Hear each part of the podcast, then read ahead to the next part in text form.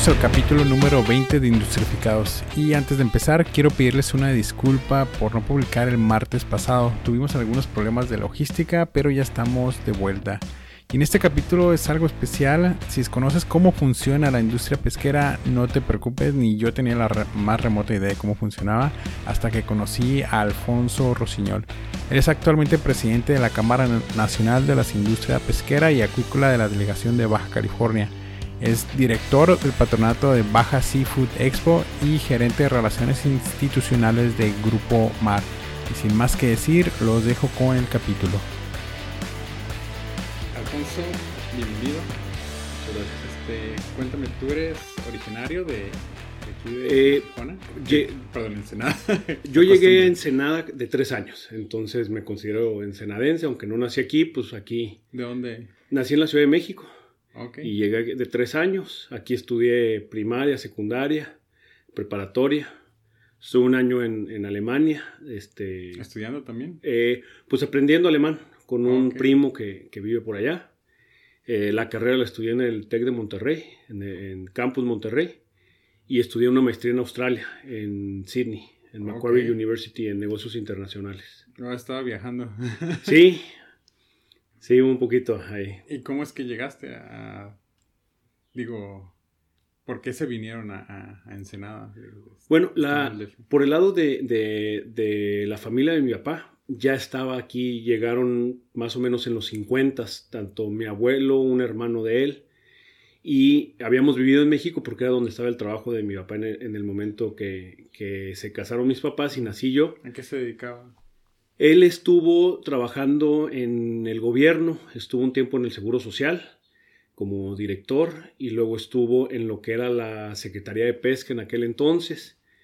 y, después pues se vino a los negocios familiares que tenían que ver con el atún. entonces, de ahí más o menos tuviste como la influencia de, estar trabajando en, en instituciones más o menos de, ese tipo, ¿no? Sí, pues por el, eh, en la industria tunera, pues yo crecí en la industria tunera, ¿no? Llegamos aquí, estaba mi papá este, y sus tíos, mis tíos abuelos, compraron dos barcos atuneros en aquel entonces y los tocó toda la cuestión de los embargos. Yo me crié pues este, en los barcos, trabajando en ellos cuando estaban aquí en puerto. Incluso a los 16 años yo salí en un viaje de pesca que duró 37 días en alta mar arriba de un, de un atunero. Yo iba de pavo, que es el nivel más bajo, para, para aprenderle un poco de todo. Sí, te, toca estar en las maniobras pesqueras y te toca estar en la limpieza del ¿Y barco. Hay como unas reglas para subirse ahí, o sea, para hacer como que... para trabajar. Pues. Reglas básicas. Cuando entras como pavo y, y, eso realmente no. Es, una, es tener una disposición a, a, trabajar muchas horas del día. Es un trabajo pesado es una disposición a aprender, porque pues no sabes lo que sucede arriba del barco, entonces vas a aprender las diferentes maniobras y las cuestiones que se hacen. ¿Saber nadar? pues realmente saber nadar no, no es como requisito porque eh, de los... Un barco atunero tiene arriba entre 25 a 20, casi 30 tripulantes dependiendo del, del atunero y realmente de, de, de todos ellos los que se meten al agua de manera constante son tres. Los demás están arriba del barco y son tres los que son los buzos que se meten al, agua, que son los que ayudan a liberar a los delfines que están, que están junto con el atún, los ayudas a salir de la red. Ah, entonces no comemos delfines cuando compramos. No, no, no, nunca. No, no, no.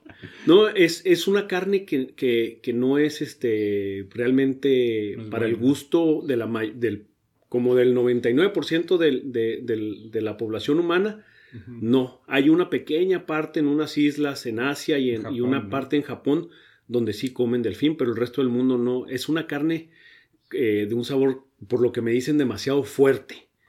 Eh, algún, algún pescador de repente te dice, pues un día, pues probé, pues ya, ya, pero, pero es un sabor muy fuerte. Entonces lo que hace un barco atunero es, eh, se pesca con los atunes, porque, perdón, el, el, atún se pesca con los delfines porque eso te asegura que estás haciendo una captura de atún maduro. El atún ya maduro, el adulto, se junta con el delfín, tienen tamaños más o menos similares. ¿Como dos metros? Eh, ajá, de, un metro veinte a dos metros, entonces tienen tamaños similares, nadan a, velocidades muy similares y comen lo mismo y tienen los mismos depredadores, entonces el unirse hace que la manada sea más grande y sea más fácil protegerse. Más fuerte. Entonces, este, cuando, cuando un barco atunero caza con delfines, es porque estás buscando este atún que ya está adulto, que ya se reprodujo, que estás garantizando que va a haber una sustentabilidad a futuro, mientras que si pescas con otros métodos, puedes capturar atún juvenil. Y entonces, si es juvenil, a lo mejor todavía no se reproduce ah, o lleva una sola reproducción en lugar de varias, y entonces estás poniendo en riesgo eso a futuro. Entonces, cuando cazas con delfines, aseguras que es atún adulto porque el, atún joven no tiene la velocidad para ir con el delfín.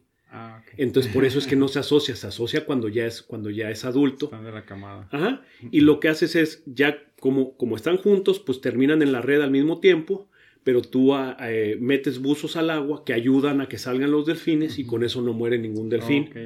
Y, este, y ya de ahí ya te quedas nomás con los atunes en la red. ¿Qué edad tenías cuando te subiste al hacer el trip de 30 días? De... 17 eh, años. Sí, me mandaba así de, de, una vez para que vayas aprendiendo. Pues, ¿Qué te dijo tu papá? Pues te vas para que conozcas el. Sí, me dijo, para, para que este, se te quite lo tonto, me dijo. para que aprendas desde ahorita. Y entonces, pues sí, me tocó estar pues este, haciendo labores de limpieza, me tocó ayudar al cocinero a cocinar para los, para los 30, íbamos yo y otro, y otro pavo. Este, me tocó ayudar en la red, eh, en los diferentes, eh, la red tiene diferentes partes. Está eh, pesado. Sí, es un trabajo pesado. La red tienes un lado que es la cadena, que es la parte que, que, va abajo del agua, que se sumerge y donde se cierra. Tienes todos los paños ah, y tienes el corcho y cada uno tiene su chiste de cómo lo debes de subir arriba del barco para, para que a la hora de que lo vas a volver a lanzar se lance de manera adecuada. Eh, ¿Cuál es la jerarquía? Pues pavo y qué sigue gallo o gallina. No, ya, ya de ahí ya, ya, ya este, tienes a los, a los pescadores, que hay diferentes, ah, hay, hay los que están, los, digamos, el nivel bajo es el pescador normal, que es el que se sube a las lanchas rápidas con las que se ayuda a hacer la maniobra de captura. De ahí tienes los que van arriba del, del pangón, tienes los operadores de los winches, que son las máquinas que jalan los, los cabos y, y, los cables este, de acero que lleva el barco y la jerarquía en el, el capitán del barco es, digamos, la, la ah, bueno, tienes al, a los, este, al piloto del helicóptero y ya más arriba tienes al capitán, que él es el que se encarga de garantizar eh, la seguridad del barco. Y en cualquier cuestión de seguridad él es el que manda. Pero realmente el que manda para cuestiones de pesca se le llama el técnico. Él es el que decide hacia dónde va el barco y el capitán dice, ok, si, si, si están las condiciones que deben, el capitán lleva el barco a esa zona, pero el capitán puede decir, no, allá hay una tormenta, no llevo el barco para allá. Porque el técnico es el que tiene la experiencia de dónde van a estar los cardúmenes y tiene la experiencia de cómo maniobrar el barco para hacer la captura. Él es el que dirige toda la parte de... estratega. ajá, toda la parte de captura. El técnico es el, el, el, el de mayor jerarquía y el capitán es el que, el que navega el barco, y se, pero se asegura de, que, de la seguridad del barco, que no se ponga en riesgo en ningún momento el barco y la tripulación. Entonces tiene una metodología, ¿no? Para trabajar. No es como que, no, pues el aire me dice que...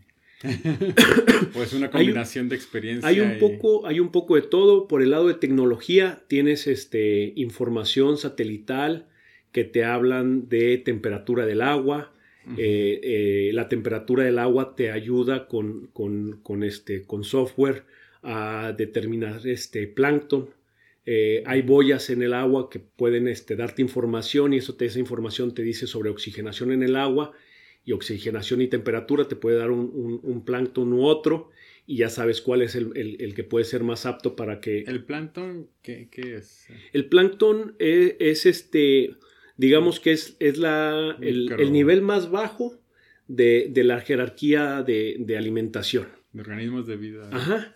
Este, eso, eso lo comen los, este, los camarones, eh, la sardina, y luego el atún viene y se come la sardina, y luego pues viene un tiburón y se come el atún. Las ballenas comen eso, ¿no? Eh, ajá, ajá, exactamente, estamos tan...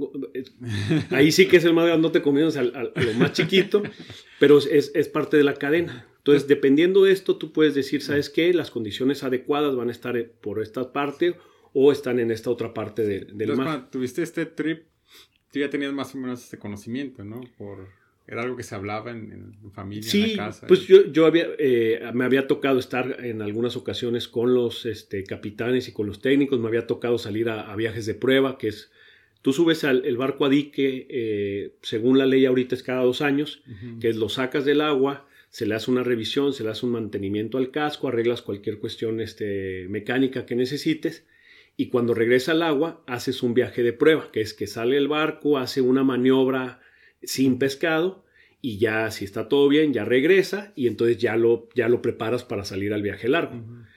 Entonces terminas tú el viaje y dices, oh, pues qué padre, lo vuelvo a hacer otra vez.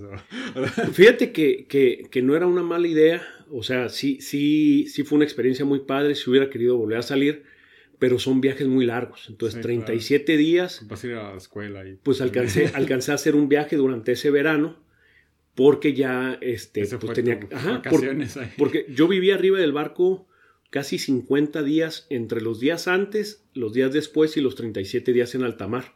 Pues básicamente fueron las vacaciones de verano completitas dedicado a eso. Eh, de ahí pues este, estuve en, eh, estudiando la prepa. Eso fue justo cuando iba empezando la preparatoria. Y en los siguientes veranos estuve trabajando en la planta de Tuni en Manzanillo. Eh, un año trabajando en, toda la cuestión de la entrada y salida de los barcos, el avituallamiento, las reparaciones, este, recibirlo, estar listo.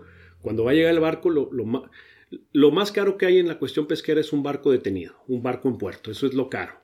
Si el barco lo tienes que tener afuera durante... porque pagan renta, ¿no? Por estacionarlo. Eh, pero no tanto eso, no te está produciendo. O sea, lo caro es que no te está produciendo, no, no tanto cuánto te cuesta estar pagando en, en, el puerto, que claro, es un costo, pero el chiste es que eh, son días que no está pescando.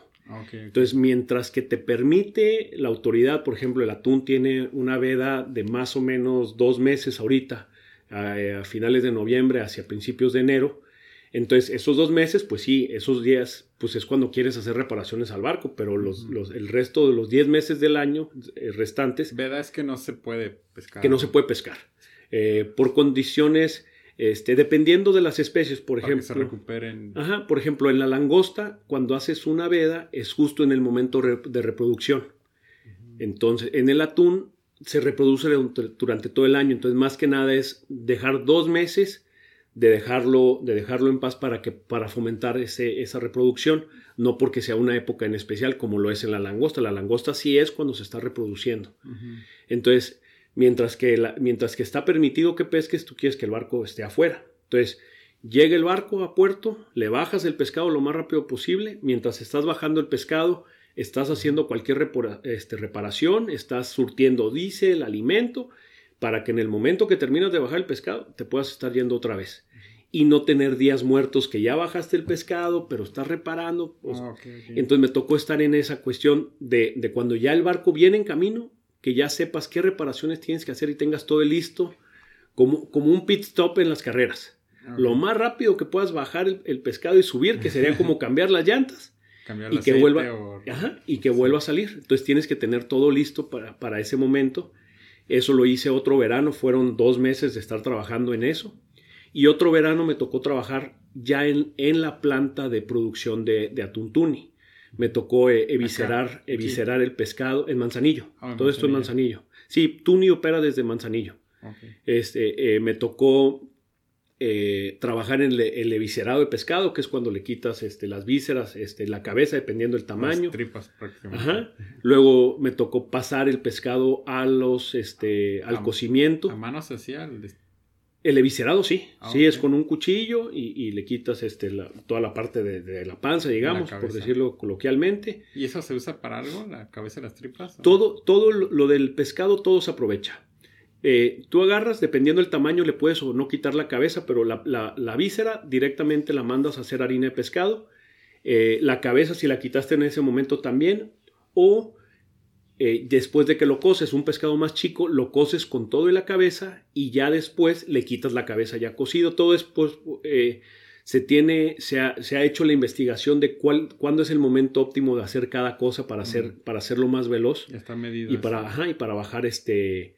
En, un atún grande, la cabeza te, toma un cierto tiempo de cocimiento que a lo mejor te, no lo necesita el resto de la carne, que es lo que quieres, y en un atún chico no te influye entonces, todas estas cuestiones están medidas de cuándo es el momento ideal para hacer cada parte del proceso. Entonces, después de que terminaste tus estudios en el extranjero, regresaste a, Ensenada ¿Y cuál fue como tu primer trabajo? no sé, ¿fue de practicante o fue directamente pues, como... Pues fueron estos trabajos de, dos meses. Eh, yo afortunadamente cuando terminé la carrera, eh, mi papá me dio la oportunidad de irme directamente a la maestría. Entonces, básicamente en, lo que acabó una y empezó la otra, este, me fui. Y regresando de la maestría, pues me metí directo a trabajar. Ahora sí que me, me fui a una industria completamente distinta durante cinco años. Estuve en publicidad en la Ciudad de México. Fui gerente comercial de aeropuertos para una empresa de publicidad. Entonces me ¿Por qué? Eh, pues, pues, un poquito como, como cuando me subí, cuando me subí al barco fue pues para que, eh, en otras palabras, pero me dijo para que te quiten lo tonto, pero en otras palabras. Y cuando regresé, pues fue básicamente, a ver, apréndele en otro lado y luego te vienes para acá y pues para que tengas más amplio tus conocimientos. Es muy curioso porque digo, digo, tal vez como que un papá normal, entre comillas, te, diría, no, pues mi joven, vente aquí a trabajar directamente a la compañía. pues, pues yo creo, yo, como él, como él estuvo, la, la familia, somos cuarta, cuarta generación de, en la pesca. Desde mi, mi, mi, abuelo, mi bisabuelo tuvieron que ver con el camarón en Campeche, de allá viene la familia originalmente. Entonces ellos tuvieron que ver con el camarón, luego en el atún, y entonces, este, pero mi papá estuvo en la, en la parte de gobierno. Y yo creo que él quería que yo también tuviera una parte de, de conocer algo diferente a la pesca. Eh, entonces me fui a esta cuestión de publicidad, estuve casi cinco años viviendo en la Ciudad de México trabajando en esto y en el, a finales del 2009, para empezar 2010, este, llegamos en Ensenada, ya habían nacido mis dos, mis dos hijas y ya me vine a, entrar en el, en el, negocio familiar de la pesca, que ahí ya había evolucionado, ya no era en el atún, ahora era en la sardina, aquí en Ensenada. ¿Cuál fue como tu aprendizaje que tuviste en el, la parte de, de publicidad? Pues eh, me tocó convivir con muchas eh, diferentes este, sectores de la economía. Porque pues teníamos clientes de todo, o sea, así como le podíamos vender a una marca de lujo, este, de ropa. ¿trabajas, como, ¿Trabajas con un mentor o con otros gerentes o alguien que te más o menos te con ajustara al, el, el, presidente de, de, ISA Corporativo, que es la empresa en la que estaba, la verdad es que es un señor muy destacado, muy inteligente. Eh, que ha, ido evolucionando de un negocio a otro como han sido las cosas y de él aprendí, aprendí mucho, se llama Hugo Camus. Y eh, eh, él principalmente y me apoyaba mucho con, con, el director comercial que teníamos este, con nosotros. Y te decía, entonces, por un lado podíamos venderle a una marca de ropa, como a un banco, como a una de carros, y como también manejábamos, este, teníamos también eh, la concesión de los, de los metros, eh, los tres metros del país, el de la Ciudad de México, Guadalajara y Monterrey, pues también teníamos con unas marcas de consumo masivo como Coca-Cola, como Kellogg's.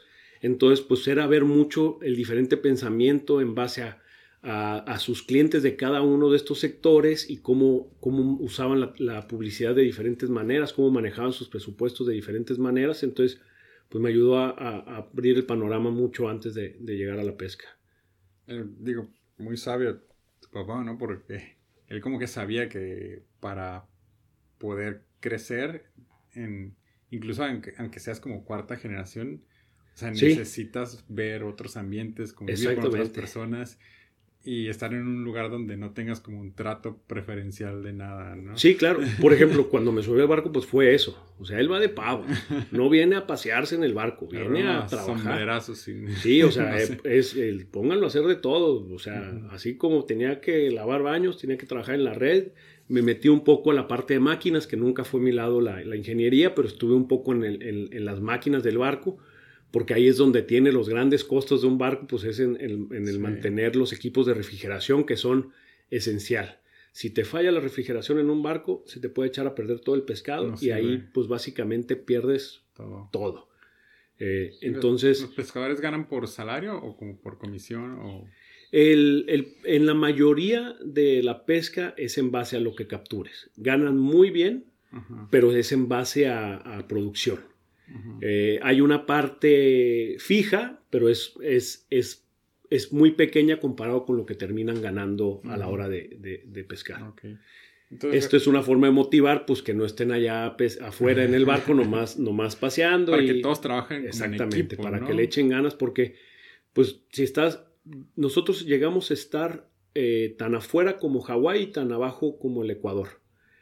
Entonces, si hubiéramos tenido que regresar son seis días. Entonces, tener que regresar porque alguien no está trabajando bien, seis días de, viaje, pues, y si estás allá es porque allá está el pescado. Entonces el trabajo en equipo es como... Exactamente, entonces este, por eso te decía, no, no necesitas a lo mejor eh, conocimientos para subirte un barco, pero sí una disposición a estar afuera, o sea, a ver al mismo grupo de 25 a 30 personas durante más de un mes, que no es fácil esa convivencia, estar este, aislado, solo, entonces, ese es el requisito, que estés dispuesto a, hacer eso. No todo el mundo aguanta estar afuera. No, incluso en los, en los, barcos sardineros, que es la industria en la que estuvimos aquí en Ensenada después, esos barcos salían por dos días y de repente te tocaba gente que decía, no, no, no, es que ya me quiero bajar. Ya no, no puedo estar arriba del barco tanto tiempo. Un barco mucho más pequeño, de, de entre 9 y 11 tripulantes, pero un viaje mucho más corto y hay gente que regresa y dice, no, esto no es para mí.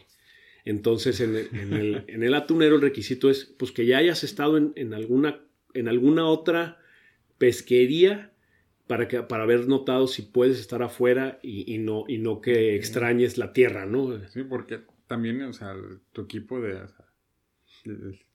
ahora sí que estás confiando tu vida en, otras personas. Sí, por supuesto. Eh, es, es, un... Si, si arriba de un barco no tienes cuidado, es sumamente peligroso. O sea, hay muchísimas cosas que pueden pasar y por las cuales este, tienes que tener cuidado. Y así como tienes que tener cuidado tú, pues el, de al lado tiene que estar haciendo su trabajo. Si uno no hace su trabajo, puede poner en riesgo a todos los demás. Afortunadamente, eh, nosotros como, como Atún Tuni no, hemos tenido este, ningún, ningún problema mayor. Eh, Hemos creado equipos de, eh, en las siete embarcaciones que, hemos tenido, equipos consolidados que trabajan bien, que se entienden y, que, que, se están cuidando, ¿no? Cada quien sabe cuál es su responsabilidad y la hace de manera correcta pues, para, para, estar este, seguros. Entonces, ahorita solamente están en Ensenada y Manzanillo o tienen esta, sí. trabajan en varios puertos. No, eh, en este momento estos son los dos puertos de los, de los que estamos operando. Eh, es donde, donde están las, las plantas y, así es como lo tenemos consolidado. Fíjate que, bueno, para mí el, el, mar es un misterio, ¿no? Y, más todavía el cómo trabajan y el, y el, proceso, porque, o sea, no es como que puedas entrar y ver qué está pasando, o sea, ustedes están allá afuera, ¿no? Sí. No es como, yo estoy más acostumbrado a maquiladora, o sea, entras, o sea, casi 90% de de mi ciudad, en, Tijuana, este, pues ha trabajado en maquilador. Sí, sí, sí. Y ven las líneas de producción, ven las máquinas y, está familiarizado, pero el proceso pesquero es como que... Es ¿Quiénes son? ¿Quién sabe? Este, ¿Qué hacen? No sé, pero pues, está bueno el pescado y vamos a Ensenada y... Sí, claro. Tacos de pescado. Oh, y, te voy a decir algo, eh, las pesquerías son muy distintas una de la otra. Por ejemplo, la, la, la sardina y el atún, que son barcos de red de cerco o sea, son, digamos, este, catalogados eh, eh, igual. Barco de red de cerco, que esto es que tú echas la red con un pangón y luego y la, y la terminas cerrando en círculo. Los dos son, son, son barcos de red de cerco, pero ya los detalles de cada uno son muy distintos. Un atunero no trabaja de noche. ¿Por qué? Porque las condiciones de encontrar el atún es de día. El sardinero básicamente trabaja en la noche y no trabaja en el día. Es, más difícil encontrar la sardina de día, es mucho más fácil encontrarla de noche. Y el perfil de la persona también cambia. Pues ahí los pescadores, hay ciertos trabajos que sí son igual, ¿no? El sacar el winche, recuperarlo, subir la red acomodada, hay cosas parecidas, pero ya los detalles de cómo pescas, el atunero trae, trae lanchas rápidas y trae un helicóptero, el sardinero no trae ninguna de esas cosas. Entonces, son barcos parecidos, en, forma y en arte de pesca, pero ya en los detalles de captura cambia mucho. Y así sobre cualquier pesquería, eh, eh, pescar escama con una panga, eh, o sea, especies de escama como jurel, curvina, pues incluso hasta de, una, de un pescado a otro usas una red distinta a la otra. Si vas a, este, a, a, capturar almeja generosa, pues necesitas buzos. Si vas a hacer, vas a capturar langosta, son trampas. Ah, Entonces, dentro de la pesca, cada, cada pescado tiene sus propios detalles de cómo lo encuentras, sí, de cómo lo encuentras y cómo es que lo vas a capturar. Este, O sea, es muy variado dentro de esta industria que dices, ah, todos los pescadores. No, es muy distinto dentro de todos estos pescadores. Hay muchas este, particularidades en cada, en cada pesquería. No es lo mismo salir en un atunero 45 días alta mar que salir en una panga donde van dos o tres, o a veces puedes ir hasta solo, dependiendo de la pesca, puede salir una persona sola en la panga, pues es una forma de trabajar muy, muy distinta. Ah, Entonces, cada pesquería es, es, este, muy interesante. Sí, una de las cosas que hemos buscado pues es, tratar de, de, familiarizarlo, porque esto también ayuda a darle valor, que la gente entienda lo difícil que puede ser este, que llegue ese pescado a su mesa. Y eso es sin, meternos en los detalles de ya que lo capturaste. O sea, el puro hecho de capturarlo. Eh, por ejemplo, estamos, digamos, eh, se dice que, somos sector primario igual que la, que la agricultura y la ganadería. Pero aquí hay una gran eh, diferencia. Un, un agricultor tiene sembrado, sabe cómo tiene que regar, Está controlado. Y, ajá, y, sabes más o menos cuándo va a estar lista esa cosecha para que, para que hagas la cosecha, o sea, cuándo va a estar ya, ya madura la planta para hacer tu cosecha. Y claro, tienes problemas climatológicos que te pueden alterar, este, te puede llegar una plaga, te puede llover de más, pero lo tienes ahí. En la pesca no, en la pesca es todo aventura. Buscarlo. La pesca es básicamente, imagínate que la ganadería en lugar de tener las reses y estarlas alimentando, que tuvieran que salir a buscar las reses para cazarlas. Entonces es muy, muy distinto. Y, luego en el mar, pues que realmente no estás viendo lo que hay abajo del agua. Entonces es, es, un, es muy difícil este, hacer llegar el pescado. O sea, es una cuestión que tienes que estar muy especializado. Eh, la gente que se dedica a esto, pues es una gente que tiene que tener esa, esa habilidad de estar en una, en una panga, de, tener la paciencia de buscar el pescado, porque no es nomás, ah, salgo y me lo encuentro, ¿no? O Puede que no lo encuentres, ¿no? Sí, eh, este, eh, el, pescador, tanto, tanto el, pescador de altura, que son los barcos, como el pescador ribereño, que son las pangas, pues en sus diferentes proporciones, pues estás poniendo diésel y estás pagando salarios para que salgan y ver si encuentran. Y si no encuentran, pues, pues pues es dinero que ya se te fue y es tratar de recuperarlo en la siguiente. Por eso es tener estos sistemas, usar satélites, usar helicópteros, o sea, es, todo esto es relacionado a cómo tratar de, que, de que sean menos los días que no pesques a los, a los días que sí, pesques, ¿no? ¿Y, ahorita qué funciones tienes aquí en, Ensenada? Yo eh, dentro, de, dentro de Grupo Mar, que es Atuntuni, soy el gerente de relaciones institucionales. me toca la relación principalmente con gobierno, y soy también el presidente de la Cámara Nacional de las Industrias Pesqueras y Acuícolas Delegación Baja California, que es justamente representar, por un lado represento a esta empresa ante el gobierno y por, por el otro lado represento a toda la industria ante el gobierno. O sea, es muy similar el trabajo que hago en, la, en Estás en el equipo de ellos. Ajá. También coda a coda, ¿no? Sí, entonces me toca estar este, viendo eh, problemáticas, eh, cuestiones este, de apoyos, cuestiones que tienen que ver, eh, por ejemplo, te decía, ya que lo pescaste, pues es mantenerlo con la mejor calidad a bordo de, del barco de la panda, ya sea engelado, refrigerado, o sea, diferentes, diferentes métodos de mantener la calidad arriba, ya que lo sacaste del agua.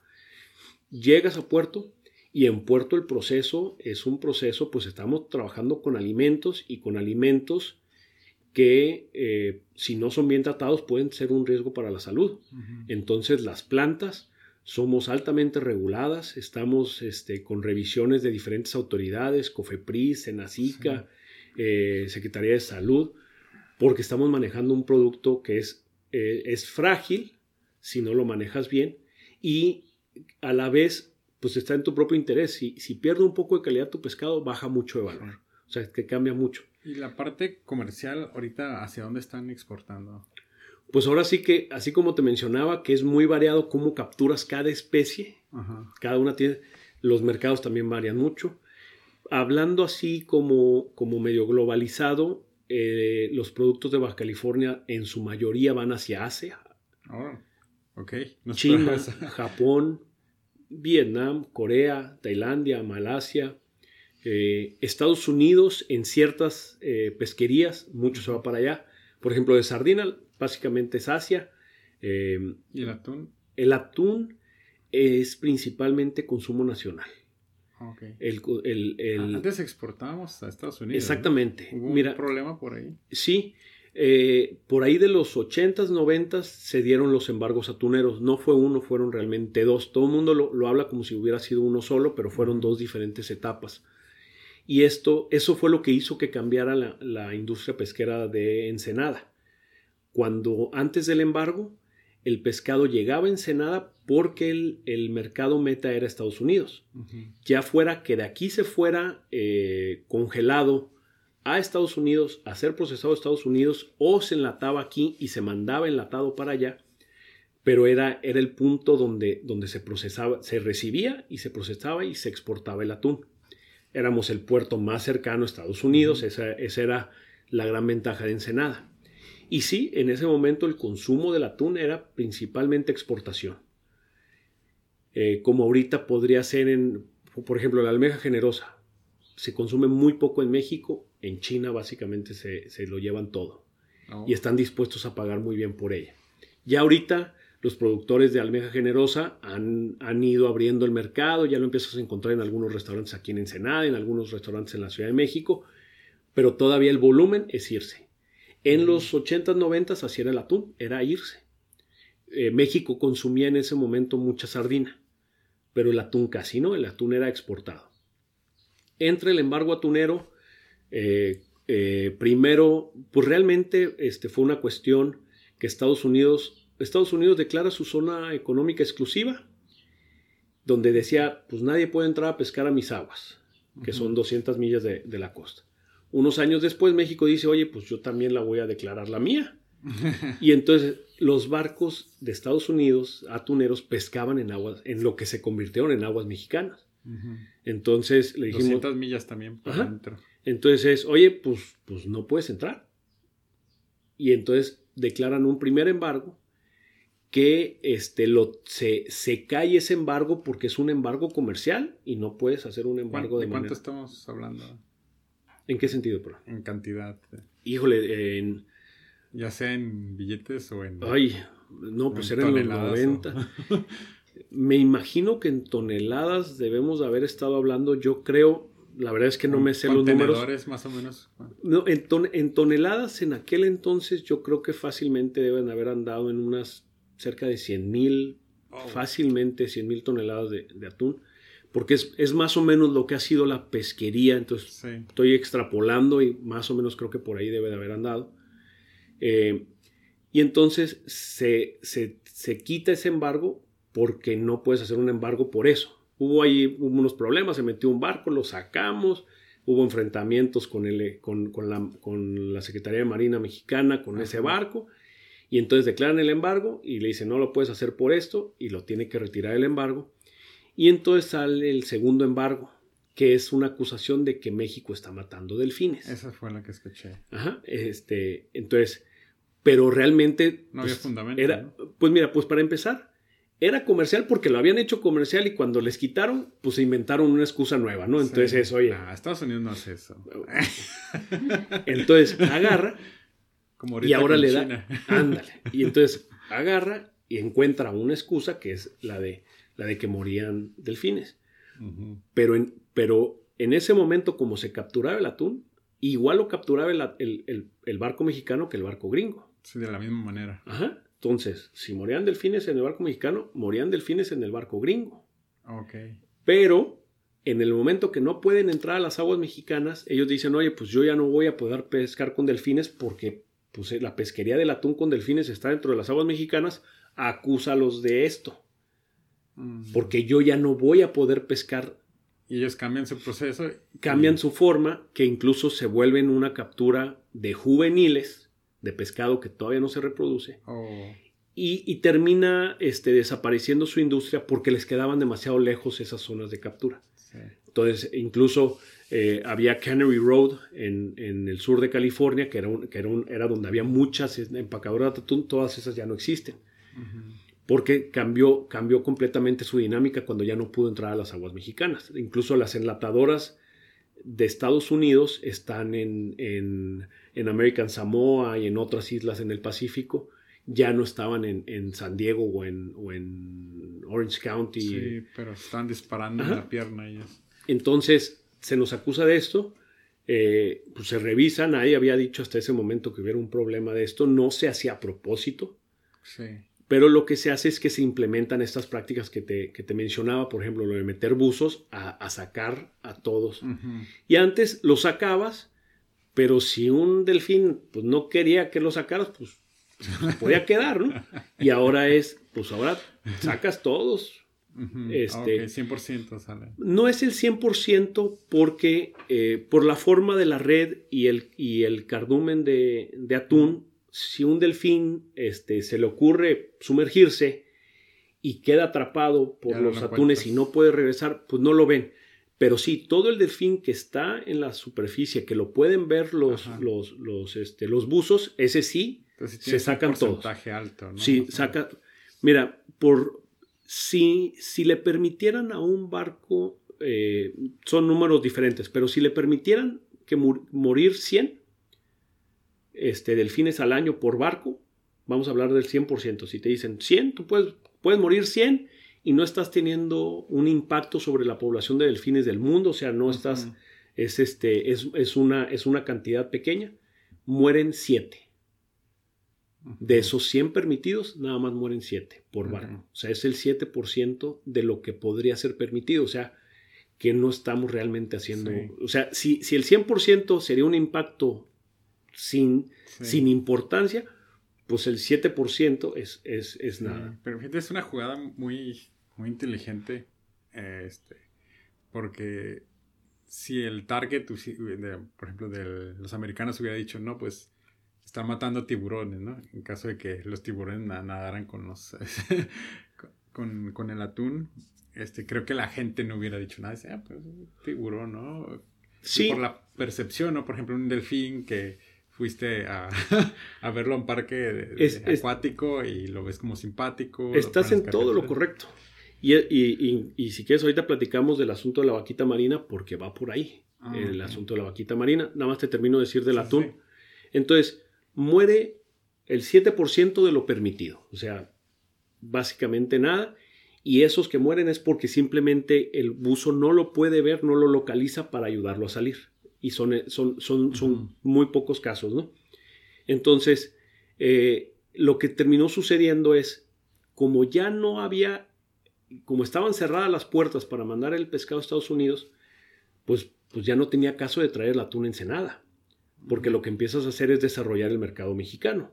Se hizo la campaña de Tachún Tachún, vamos a comer atún, que empieza a, empieza a fomentar el consumo del atún en México y entonces dices, oye, pues ya no tiene caso llevarlo en Ensenada, que es un viaje, le agregas más o menos como un día extra al barco de viaje, y luego ya que lo proceses en Ensenada, pues lo tienes que mover ya enlatado hacia el centro del país, oye, pues bájalo en Mazatlán o en Manzanillo, o, o, ahorita ya también está en Chiapas. Lo procesas allá. Te, ahorras ese día de, de llegar a Ensenada y ese día de regresar a la zona de pesca y te ahorras en, costos de transporte porque están más cerca de los núcleos de consumo, ¿no? La Ciudad de México, con, una cuarta parte de la población, pues te queda mucho más cerca de, esos puertos. Y por eso se deja, deja de existir la industria tunera en Ensenada. Y eh, estamos, esto está hablando de la, de la, aleta amarilla, porque ahorita existe una industria tunera, pero de aleta azul en Ensenada. Y si quieres eso platicamos adelante. Entonces, toda la, mexicana se va a estos, a estos puertos, Mazatlán, Manzanillo y ahora en, Chiapas, y eh, pues se empieza a aumentar el consumo al grado de que ahorita México consume más atún que el que pesca. Así, así de tanto hemos logrado hacer el, crecer el mercado. a mí me encantan las ensaladas de atún, supongo que por los comerciales. Pues justamente por, por, eso es que, pues justamente por eso es que el, que el consumo ha crecido tanto, porque hemos innovado mucho en las presentaciones. Tenemos ensalada, la ensalada primavera, la ensalada que es este, esa sin mayonesa, la, ensalada normal que trae mayonesa. Están los pokeball con Ajá, están crudo. sí, están, están los bolecitos que son para, para niños, que ya traen, que traen este, su cucharita. Yo, agarro una vez en cuando. no, es que están muy ricos. O sea, eh, lo de la cucharita y eso es para, para que el niño lo pueda llevar en la lonchera a la escuela y traer su, su, utensilio ahí para, para, poder comer. Incluso trae una tapa por si no se lo acaba, ah, lo pueda volver a tapar. Este, están los pouches, que el pouche es, es como un sobre que lo hace más fácil de cargar. Por ejemplo, eh, una mujer lo puede traer en la bolsa más fácil que traer una lata. Ah. Este, se han hecho estas ensaladas. Ahorita ya hay, ya hay atún. En el caso de Tuni tenemos atún con lemon pepper, tenemos uno con habanero. ¿Y ustedes lo innovaron? Bueno, la manera del empaque, las, presentación. Las ensaladas, nosotros fuimos los innovadores con las ensaladas. Los pouches lo estábamos considerando eh, eh, instalar las líneas y, y, salió otra empresa antes que nosotros, mm. pero ahorita somos líderes en ventas en pouch, este, con, esta variedad de presentaciones. A nivel nacional. Sí, a nivel nacional. Eh, este, entonces, estas, estas formas de presentarlo diferente ha hecho que ahora el consumo sea más del que captura la industria mexicana. Este, y, con justa razón, es un alimento muy nutritivo eh, en cuestión de, vitaminas, minerales, omega, omega 3, omega 6. Eh, es, de, es de un costo bajo. Si comparamos una lata de atún contra, contra carne, por ejemplo, pues se sale mucho más barato. Entonces estás consiguiendo una mejor proteína que la carne a un precio más accesible entonces, todo esto pues hace que, estemos mejorando la calidad de, alimentación de los mexicanos y eh, lo más chistoso es que nuestra competencia más fuerte son las sopas instantáneas, que por el contrario son de un valor nutricional muy pobre, por, por cómo están hechas, por cómo están procesadas, y, pero resultan muy baratas. Entonces, ambos productos son de, de bajo precio, pero ese es un poquito más bajo aunque este es de, una calidad nutricional mucho mayor. Entonces, esa es este, nuestra competencia, es, pues estamos tratando de que la gente se alimente mejor y, es por eso que hemos hecho esta innovación en, tantos productos. ¿Y de dónde estamos importando entonces el, resto del, atún? Hay, hay diferentes este, países que, pescan más de lo que, de lo que capturan. La verdad es que se, intenta de que sea lo menos posible, o sea, de que, de que sea todo capturado por, por la industria mexicana pero pues las condiciones climatológicas, pues a veces si hay un año niño o un año niña, que esto es agua más caliente o agua más fría de lo normal en el océano, pues te cambia la, este, la captura, ¿no? De repente un año puedes capturar menos y es porque hubo un, evento climatológico que hizo que el pescado se comportara diferente a lo normal. ¿Cuál es el principal problema ahorita que enfrentan las empresas pesqueras? Mira, yo creo que el, mayor reto que tenemos a nivel nacional es la cuestión de la pesca ilegal. Hay, muchos obstáculos, pero este es uno de los más serios a nivel general. Incluso a lo mejor te diría que como atún y como sardina no, no es el más serio, pero hablándote a nivel país, a nivel de todas las pesquerías que tiene México, ese es el, el problema más grande que tenemos. Eh, ¿Por qué?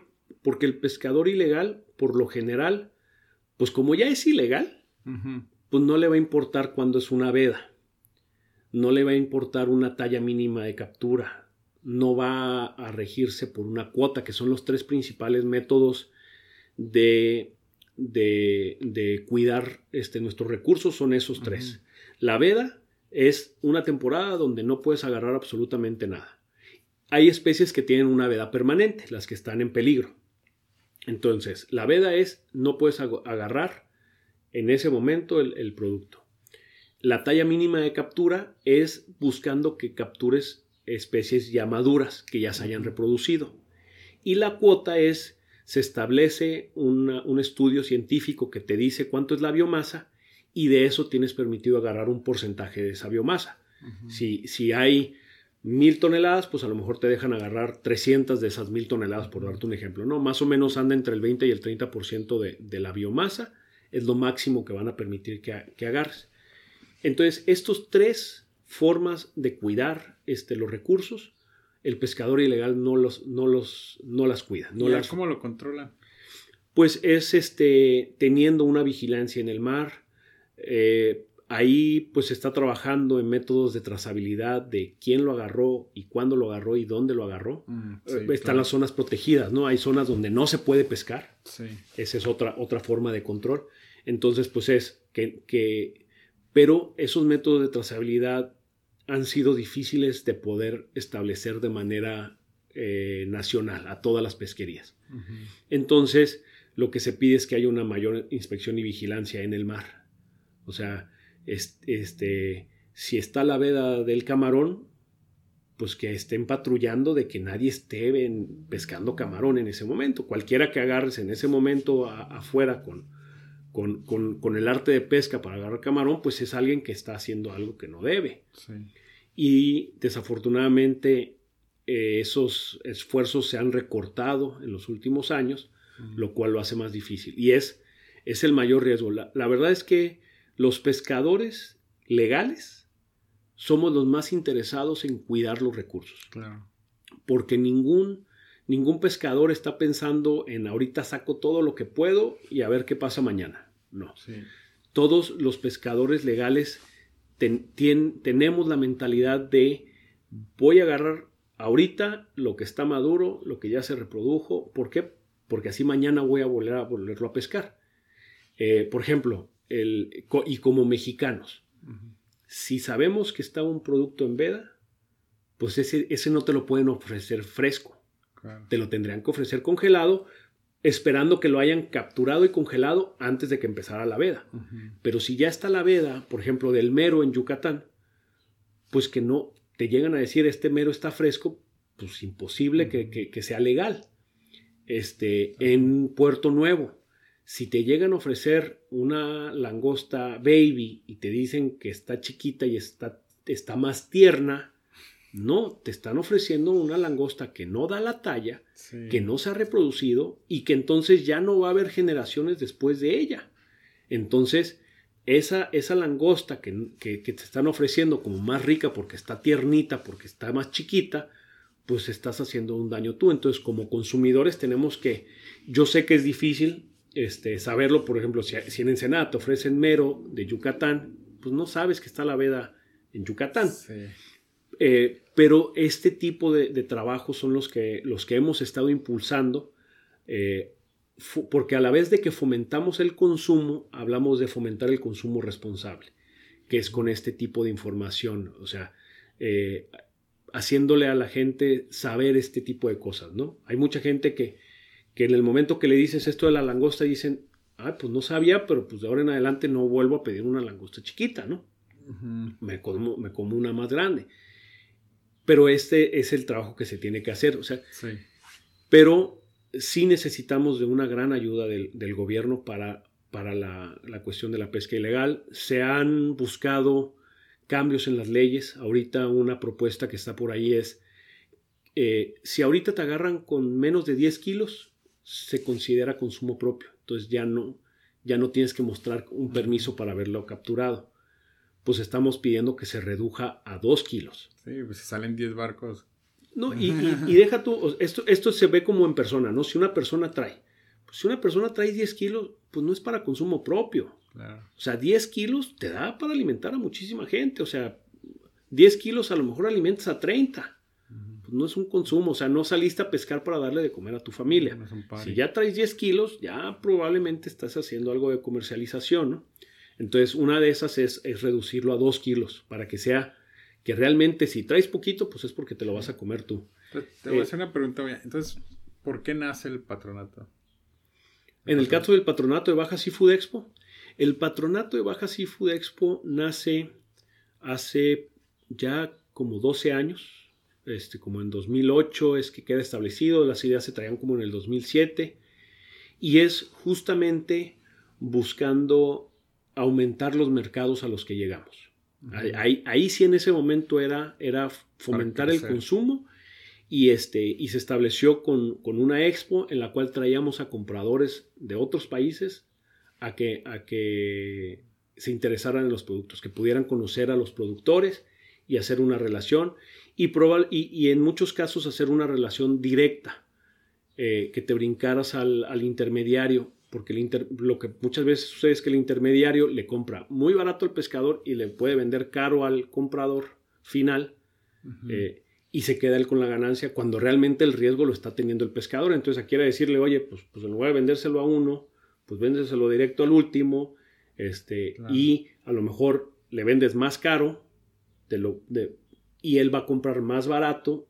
Entonces él puede fomentar más el consumo porque lo compró un poco más barato, pero el productor se llevó una, una mayor parte del pastel. Y por eso nace el patronato de Baja Seafood eliminar el mediador, ¿no? Exactamente. Entonces, por eso nace el, patronato de Baja Seafood Expo. Eh, como expo comercial fuimos muy exitosos durante muchos años.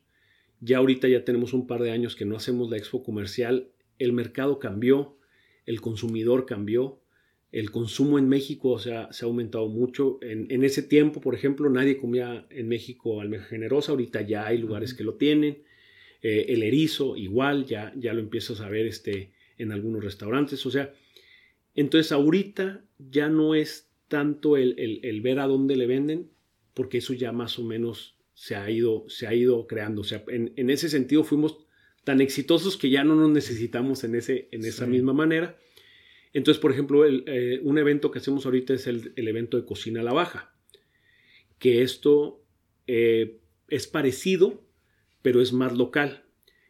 El, principal, eh, la forma en que se hace es, agarramos a un grupo de productores, más o menos 30 diferentes productores, uno de atún, uno de sardina, uno de jurel, uno de erizo, uno de almeja generosa, uno de langosta, o sea, más o menos tratamos de que no siempre son 30 distintos, pero más o menos son 30 productores, algunas especies se pueden este, eh, repetir y hacemos un match con 30 restaurantes, pero lo hacemos al azar, porque lo que no queremos es que el restaurante que ya maneja un producto llegue y lo ofrezca, no, lo que queremos es que un producto que no conocen les toque y tengan que encontrar cómo prepararlo.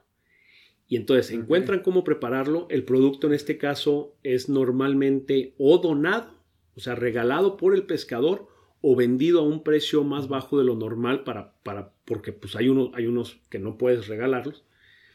Eh, y entonces le estás dando la oportunidad al restaurante de probar ese producto distinto y en el evento pues ver cómo lo recibe la gente. Como chef master, ¿no? Entonces, aquí tienes 30 restaurantes trabajando mm, por su mayoría, porque pues claro, se puede dar que te toque algo que ya manejas, pero la, tratamos de que no, o sea, le buscamos a que no pase. Entonces, el restaurante experimenta con un, con un producto que no maneja de manera normal y puede ver la reacción de la gente. De decir, oye, pues mira, oye, la sardina. Pues yo pensé que nadie comía sardina y todo el mundo se me están vendiendo los tacos así.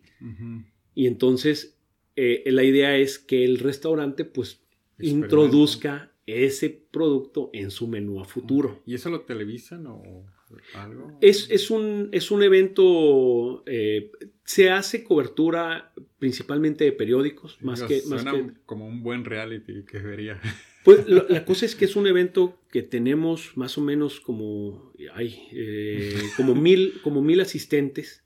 Ok. Entonces es este lo que estás ahí haciendo es que la gente va y lo consume. Entonces, no, no, no, es, no lo hemos hecho así como competencia, aunque sí se, se tiene unos jueces y se, y se declara cuál fue el, los, que, los que ganan de hacer ese maridaje nuevo, pero no lo hemos hecho así como programa.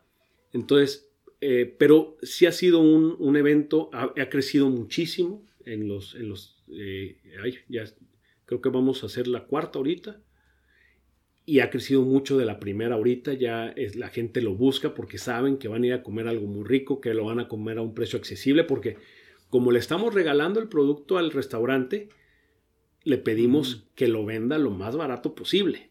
Sí, sí. Y, y, que vea la reacción, porque si lo vendes caro, a lo mejor la gente no lo compra por lo caro, pero si lo, si lo tienes a un precio barato, la gente dice, ahora yo lo pruebo.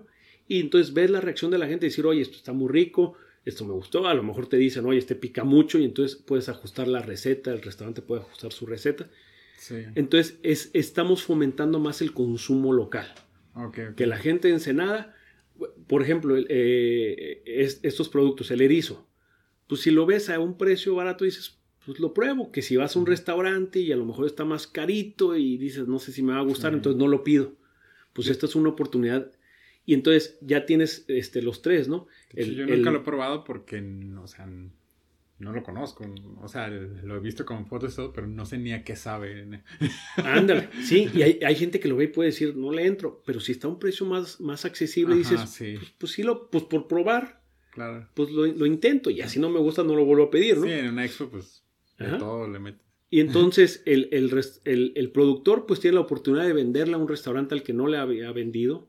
El, chef pues tiene manera de probar un producto diferente sin tener un riesgo en el restaurante, o sea, teniendo a la gente ahí, teniendo el producto pues a lo mejor regalado o, a un precio muy, muy bajo que le, que le da la oportunidad de hacer la prueba. Y el consumidor pues decir, oye, pues voy a probar, voy a probar cosas distintas y con eso pues ya la siguiente vez que vaya al restaurante a lo mejor ya lo pide del menú porque ya sabe qué es lo que va a probar. Y eso es lo que ha hecho, lo que está haciendo ahorita el patronato, es principalmente este evento. Logramos llevar este evento no, no exactamente igual, pero muy similar a Tabasco el, a finales del, año pasado. Ellos tienen uno grande, un evento. No, pues fue, fue hacer una versión como, como pequeña de, Cocina a la Baja allá, con un poquito, no, no, no con tanto los productos. ¿Por qué a Tabasco?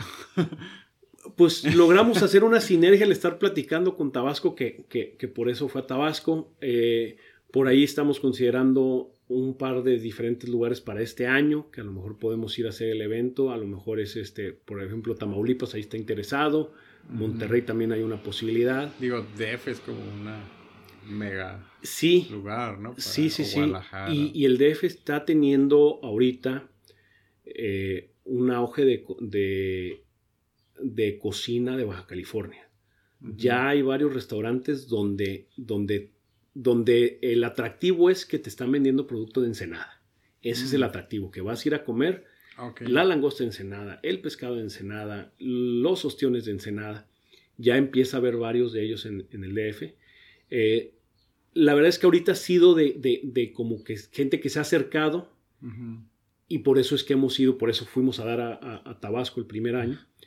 Entonces, estamos viendo cómo ir, cómo ir replicando algo parecido a esto. Claro, no hay la misma disposición de los productos allá como los tenemos aquí. Aquí pues tenemos a todos los productores, pero sí estamos buscando eh, fomentar este consumo de producto que es mexicano, en particular de Baja California, pero que es mexicano, en los mexicanos, ¿no? O sea, si producimos tanto pescado, producimos más o menos 2 millones de toneladas como país de, en, pesca y acuacultura de todas las especies, mucho de eso se va exportado.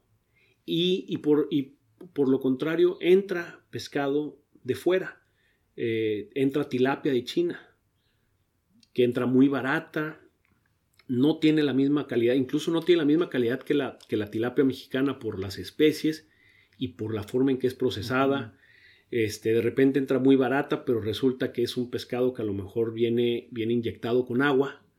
Y entonces, pues ves el filete así, pero en el momento que lo pones a cocer, pues se te empieza a desaparecer. Se todo. Pero a la hora de que estabas en el mercado, pues te decía un precio más barato que, la, que, que, algún otro pescado mexicano. Me viste hinchadito, Entonces, pues tenemos la fortuna de que nuestros productos tienen una demanda tan fuerte en, en el, en el exterior y por eso, por ejemplo, la almeja generosa la paga muy bien China. Entonces, pues, ¿cómo no le voy a vender a alguien que me la quiere pagar a, tan buen precio? Pero a la vez, pues sí es buscándole. O sea, los productores mexicanos es cómo, cómo le busco la manera en que lo consume el mexicano. Eh, participamos en Comepesca, que es el Consejo Mexicano para la Promoción de Productos Pesqueros y Acuícolas. Eh, este, con la cuestión de fomento al consumo y, consumo responsable. Hay una campaña que pueden seguir en, las redes sociales que es este, Pesca con Futuro y mm. es justamente productos sustentables. Eh, por ejemplo, México, esto, esto, esto me gusta presumirlo. México, el 25% de nuestras pesquerías tienen algún tipo de certificación internacional de sustentabilidad. Mm. El promedio a nivel mundial es del 12%. Nosotros tenemos el 25%. Eso significa que tenemos muchas más pesquerías que ya pasaron un proceso de evaluación por investigadores este, internacionales y que dicen, por ejemplo, el atún.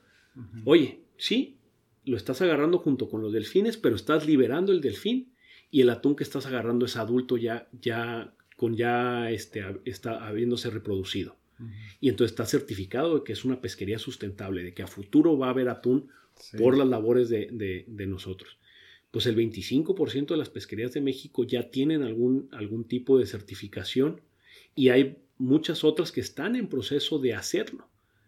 Entonces, estamos, pues, somos, este, eh, estamos hacia, hacia, la parte más alta de, internacionalmente en este tipo de cosas. Por el contrario, pesquerías sobreexplotadas tenemos eh, mucho menos que el promedio internacional. Tenemos, si mal no me equivoco, no me acuerdo si es el 19 o el 17% de pesquerías sobreexplotadas, mientras que a nivel mundial está en el 33%. O sea, estamos muchos puntos abajo de ese número. Y en las pesquerías donde tenemos el problema de, sobreexplotación, regreso a mi tema anterior, es por la pesca ilegal. No es el pescador mexicano legal el que, el que está teniendo, el que, el que le está sobreexplotando. Son pesquerías que son normalmente alto valor, como el abulón, que pues con una panga vas, buceas y puedes sacar abulón. Y entonces, este...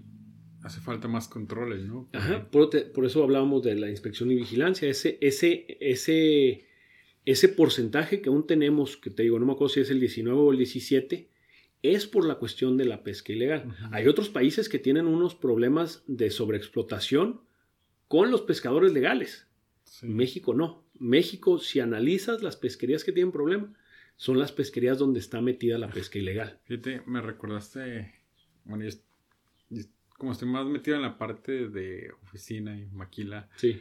Eh, mm, nos empezaron a los ingenieros a llegar correos de compañías de tecnología, Microsoft y compañías grandes que decía, si tu empresa utiliza software ilegal, este, te damos tanto dinero, ¿no? Te damos tanto porcentaje de, lo que se recupere de la multa.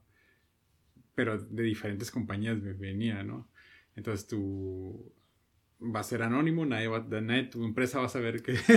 Ándale. y empezaron a, a mochar cabeza aquí en México, ¿no? Claro. y pues ya los, los administradores pues se llevan su mochada. Mira. Creo que algo se podría aplicar así, ¿no? Si puedes reportar el pescado Pues una, una de las cosas, o sea, créeme que, que, si alguien reporta pesca ilegal, son los pescadores legales. una porque son las que lo están viendo otra porque son los que lo están sufriendo.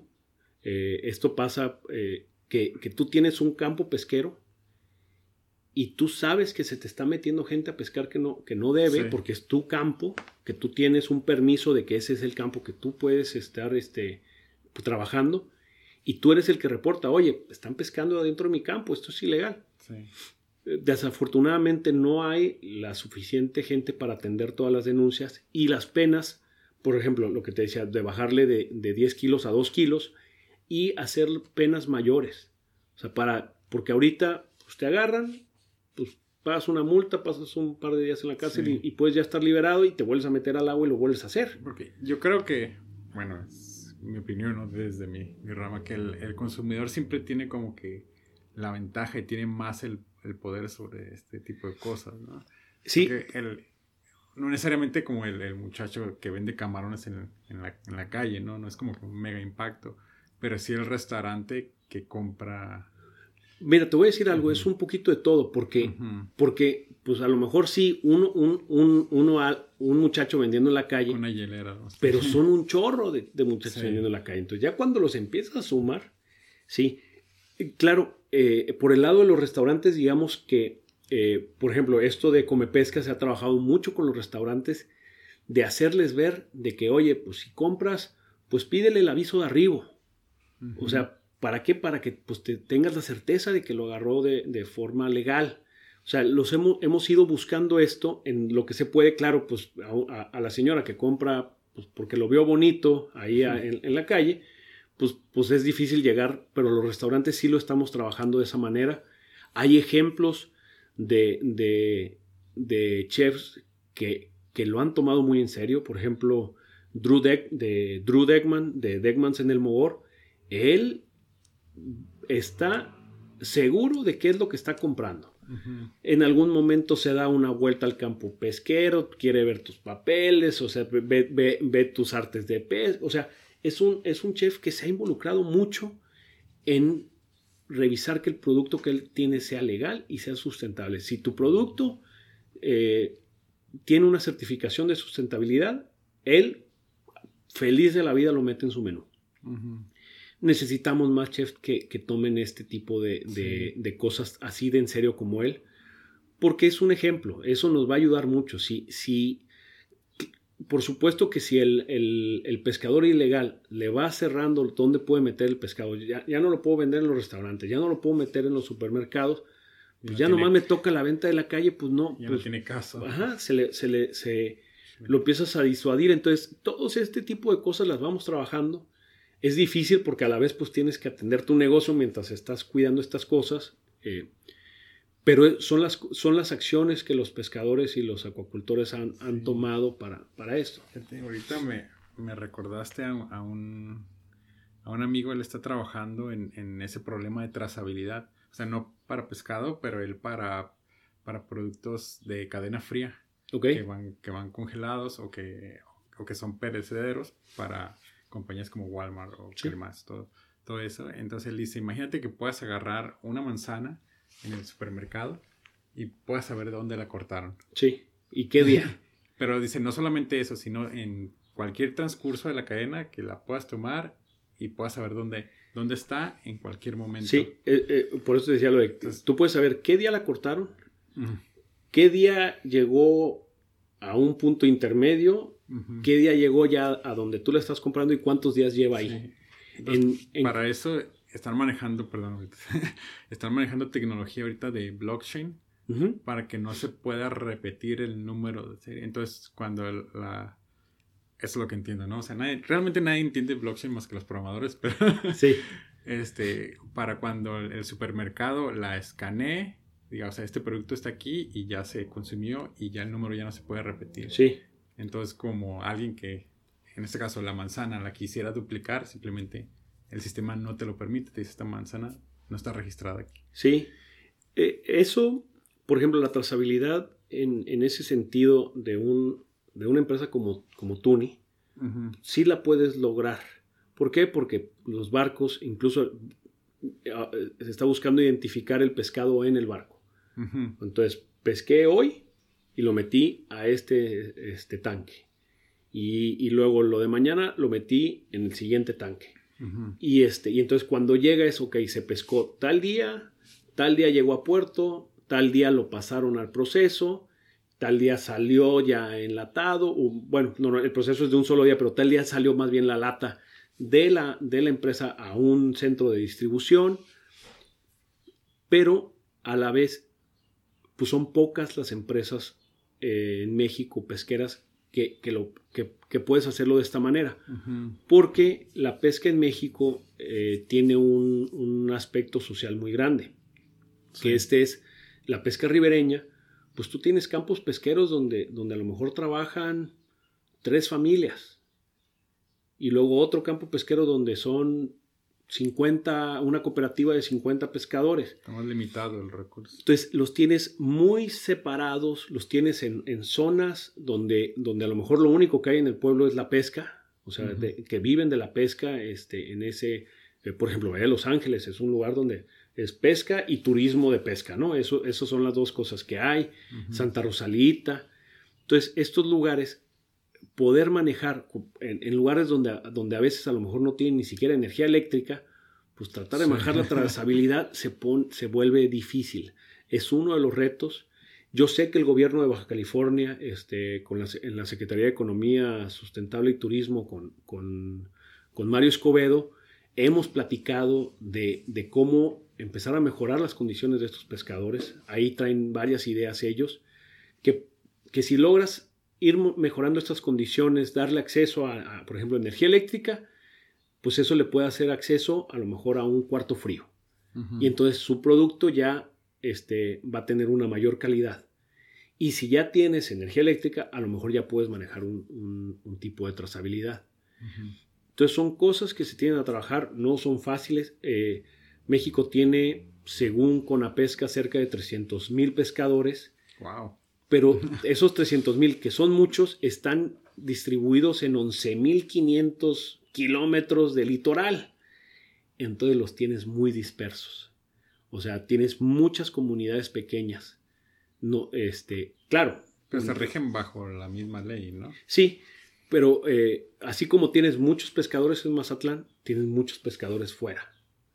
O sea, puertos pesqueros está Ensenada, Mazatlán, Guaymas, Manzanillo, eh, eh, Veracruz, Tampico, Campeche. Y de ahí, yo creo que si sumas los pescadores, pues tienes muchos más fuera de esos lugares que, dentro de esos lugares. Entonces, sí es un reto poder hacer esto, sí es el camino, o sea, la trazabilidad con tecnología ese es una de las armas que se puede usar para, para la cuestión de la pesca ilegal, pero es una cuestión que, que, vemos más lejana por todas estas dificultades y por eso es que la inspección y vigilancia es lo que vemos que más inmediatamente puede ayudar ahorita. Pero estamos buscando todas estas otras eh, formas de poder combatir la pesca ilegal, porque te lo digo, hay, hay muchas otras cosas, el precio de los energéticos, la competencia desleal, eh, por ejemplo... ¿Qué es eso, la competencia desleal? Por ejemplo, Ecuador. Ecuador eh, tiene subsidiado el diésel, entonces salen a pescar con un diésel subsidiado, pues le sale mucho más barato. El, tu, principal, tu principal costo en, en, en una embarcación de altura es el consumo del diésel. Y si ellos están pagando menos de la mitad de lo que estamos pagando, a veces una tercera parte de lo que estamos pagando en México, pues ese, ese producto no me puedes decir que lo van a vender en México así nomás. O sea, tiene, tendría que haber un arancel para compensar. Tú estás, tú estás subsidiando tu, tu, tu diésel, pues hay un arancel para que entres a México. Eh, lo que te decía, entra mucha tilapia de China muy barata. Oye, pues, pues es una competencia desleal que viene inyectada con agua. Mientras que los productores mexicanos, pues queremos que si, que si, que si tú tienes un, filete de un cierto tamaño, básicamente se cocina y queda igual, pues, pues, no voy a competir contra uno que está del mismo tamaño cuando está congelado, pero que ya lo cocinan, se le hizo chiquito, la señora ya, a lo mejor, como como tiene los niños mientras cocinan, ni siquiera se da cuenta que se le hizo chiquito. Y nada más pues, se quedaron. Y nada más se quedaron con hambre los, niños y pues no se da, no se da cuenta por qué. Pero es, esa es una competencia desleal que no podamos regular el cómo entra ese, ese producto o cómo fue procesado ese producto. O sea, tenemos eh, leyes muy estrictas de cómo debe ser una planta para procesar nuestro pescado y exportarlo. Si quieres mandar a Europa, tienes que pasar una revisión de certificación de tu planta muy exhausto. Y no vemos que México exija lo mismo de los productos que vienen a México. Entonces, eso también es una competencia desleal. Si no tienes que cumplir con las mismas reglas sanitarias, pues no podemos competir. Porque, porque todas esas reglas sanitarias hacen que tu proceso sea, sea muy caro. Eh, entonces, esa competencia desleal ya sea por estos dos diferentes motivos, eh, o, que no sepas si el producto fue capturado legalmente y, estás permitiendo que entre a México. O sea, en México pues necesitas tu aviso de arribo que más o menos ayuda un poquito y a lo de afuera, no, no, tú mándame todo lo que puedas. pues, pues no. Entonces... Eh, son como los planes que, que, se tiene para, para Ensenada en sí en el ámbito pesquero. O sea, crecer en tamaño, en calidad. Mira, crecer Crecer la pesca de México, sinceramente, lo veo difícil. ¿Por qué? Porque pues, ya el 25% de nuestras pesquerías ya son este, certificadas como sustentable.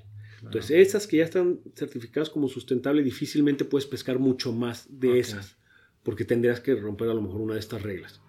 Eh, afortunadamente, la mayoría de las pesquerías de México están en un, en un nivel, se le llama un nivel máximo de aprovechamiento. Y hay unos grupos ambientalistas que al, usar la palabra máximo dicen como si fuera malo. Pero ah, desafortunadamente el, semáforo o está verde o está rojo, no hay amarillo en, la pesca. Entonces, ese nivel máximo de aprovechamiento es un verde. En el límite, ¿no? Es, pero es un verde. O sea, no... No se los van a acabar. Ajá. Y de ahí a estar sobreexplotado, no hay una categoría intermedia. Entonces, cuando hablan del máximo, no significa que estás justo en el máximo. Significa que ya hay una cantidad de barcos y todo que lo pueden pescar. Entonces, eh, afortunadamente, hay muy pocas pesquerías que, que, no han sido, que están, eh, ahí se me fue la palabra, pero menos explotadas o subexplotadas. Entonces, estas pesquerías son pocas, que es donde podrías crecer. El futuro real está en la acuacultura. En la acuacultura sí hay un potencial enorme. Baja California tiene grandes ventajas para la, para la acuacultura. Pues para empezar, la cantidad de litoral que tenemos. Porque tenemos litoral en el Pacífico y en el Golfo. Lo cual te da condiciones muy distintas. La, temperatura de uno y del otro es muy distinto, entonces puedes, puedes cosechar diferentes este, especies en los dos. Si, tienes, si tú tienes una especie que es de una temperatura más alta, en el Pacífico no la vas a poder tener. Pero te vas al Golfo y ahí sí la puedes tener. O al revés, tienes una fría, pues en el Golfo no puede estar, pero la puedes hacer en ¿Y el la tenemos? Sí tenemos eh, acuacultura.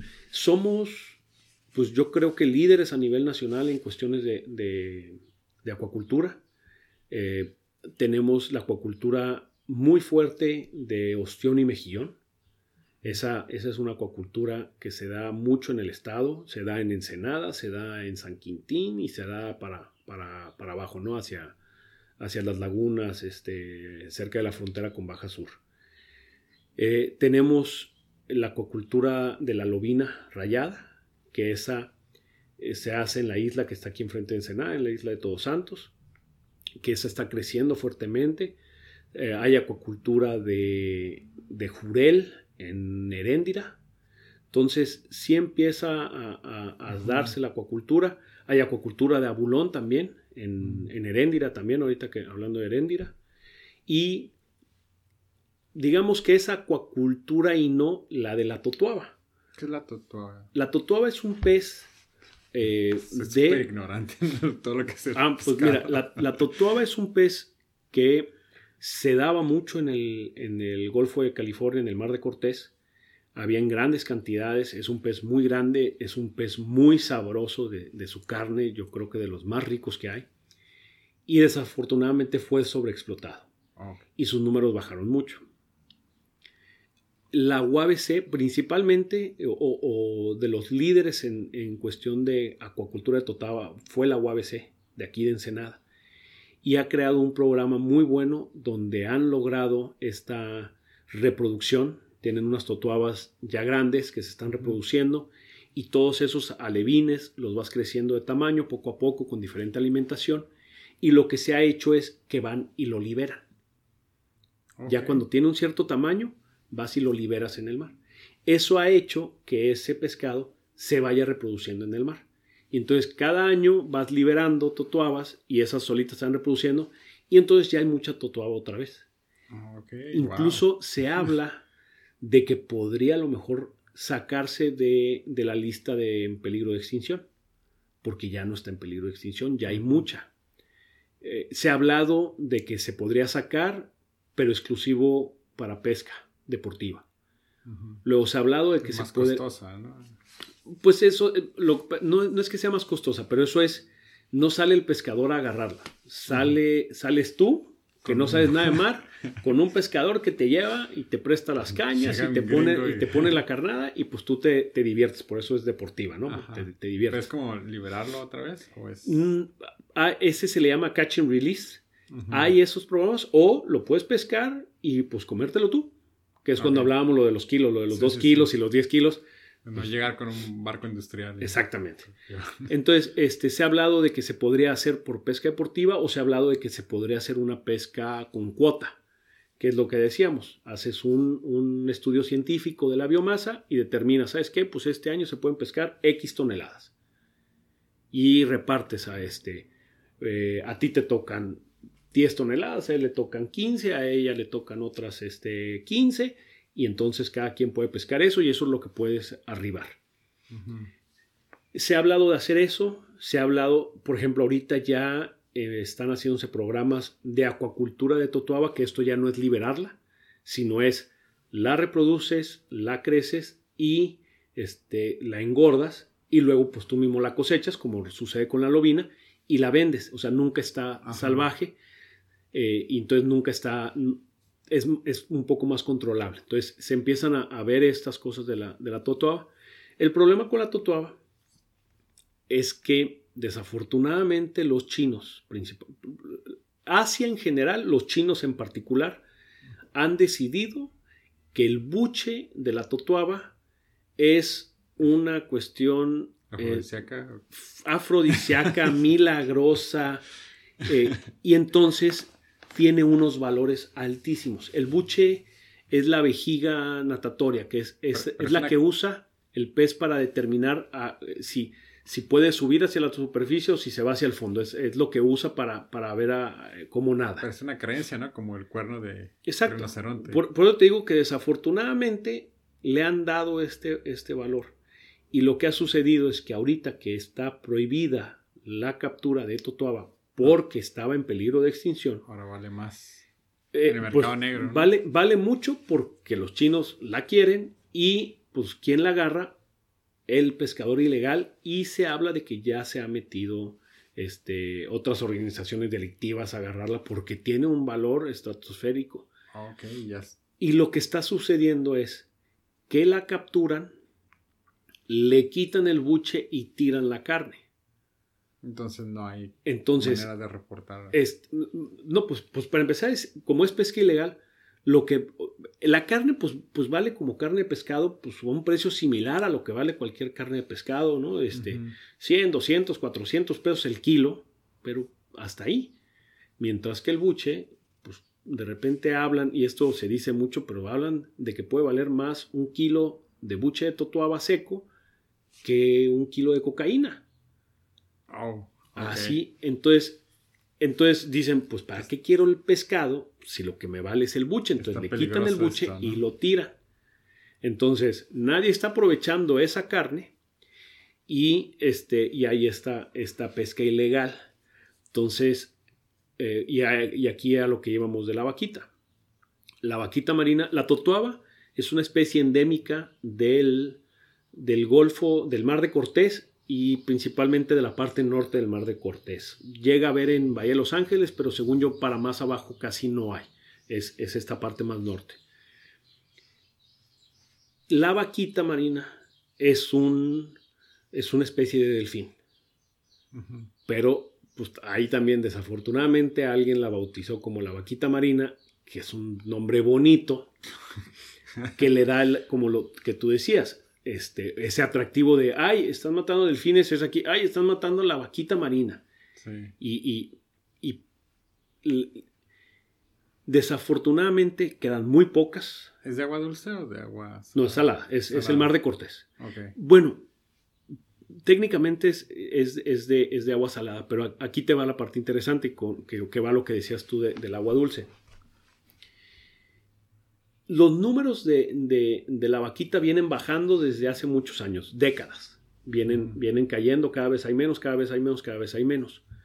Durante mucho tiempo no. Aquí el problema es que las redes que están usando para agarrar a la totuaba por su buche, se dice que también se están atorando las vaquitas. Entonces le, le echan a que el pescador que está ilegal que está pescando eh, totuaba está matando las vaquitas. Y eso es lo que se está manejando ahorita y ha aparecido, sinceramente, muy pocos. Yo hablé con, la gente de Sea Shepherd, que es el barco que, que, aparte de todo nosotros decimos que no tiene que estar haciendo ese barco ahí. Ese es un trabajo que debería estar haciendo el gobierno mexicano y no una ONG. Y una ONG que, que pinta sus barcos con, con, logos piratas. O sea, eso que te dice. Y es una organización que ha estado en problemas con este, embarcaciones de otros países donde han chocado embarcaciones este, en, una pelea de, pesca de ballena con Japón, que incluso está permitido. No a todo el mundo le gusta, pero los japoneses tienen permitido agarrar unas cuantas ballenas. Al año, ¿no? Y estos barcos van y chocan contra los, contra los barcos que están pescando y es, O sea, es una, es, un, es una organización que no se maneja... Es europea, ¿no? La organización. Pues no sé si sea europea o si sea gringa, tiene gente de diferentes partes del mundo en la embarcación. este, uno de sus capitanes, creo que lleva un par de años viviendo en alta mar, porque si toca un puerto lo agarra la Interpol. Sí. Y entonces el señor el, barco se abastece de diésel afuera, nunca llega a puerto, todo, todo se lo llevan otros barcos para que el señor viva arriba del barco porque tiene, tiene este, demandas en Interpol. Entonces, esta embarcación de Sea Shepherd, yo hablé con, gente que está arriba. Eh, en el documental que, tienen sobre la vaquita, que tiene muchos problemas ese documental, hablan de que, eh, de que han recuperado, ya no me acuerdo, creo que el documental habla como de mil redes. Y en una demanda que hay en Estados Unidos se habla de 400 redes. Y en esas mil redes y esas 400 redes no hablan de cuántas vaquitas han encontrado. Han encontrado las redes y no mencionan. Y le dije, oye, ¿cuántas van? ¿Cuántas has visto? Uno, uno que me dice que él ha agarrado la mayoría de esas, de esas redes. Y no dan sus números. Él dice que agarra 10 por noche, pero si sumas el número de año con los días y todo, no dan. Pero, pero, pero hablan de mil redes y me dice que, que, él, una vaquita, y que a lo mejor eran dos, pero que la situación no estaban seguros si la otra era un delfín o, era, o era vaquita, creo que no tenía la cabeza, entonces no estaban seguros de la otra. Pero digamos que sean dos. Dos en mil redes. Pues esto, pues cuántas más redes creen que hay en el agua. O sea, no, no, no, no es como que hay cien mil redes. Entonces, vamos a lo del agua dulce. La vaquita, si, si la totoaba tiene una zona pequeña de, vivir, que es más o menos de Bahía de Los Ángeles al, al Golfo de Santa Clara, que es la parte donde, por donde desemboca el río Colorado, la vaquita vive todavía más arriba. Incluso parece ser que no llega ni, ni siquiera a San Felipe, que es del norte de San ah, Felipe a donde desemboca el río.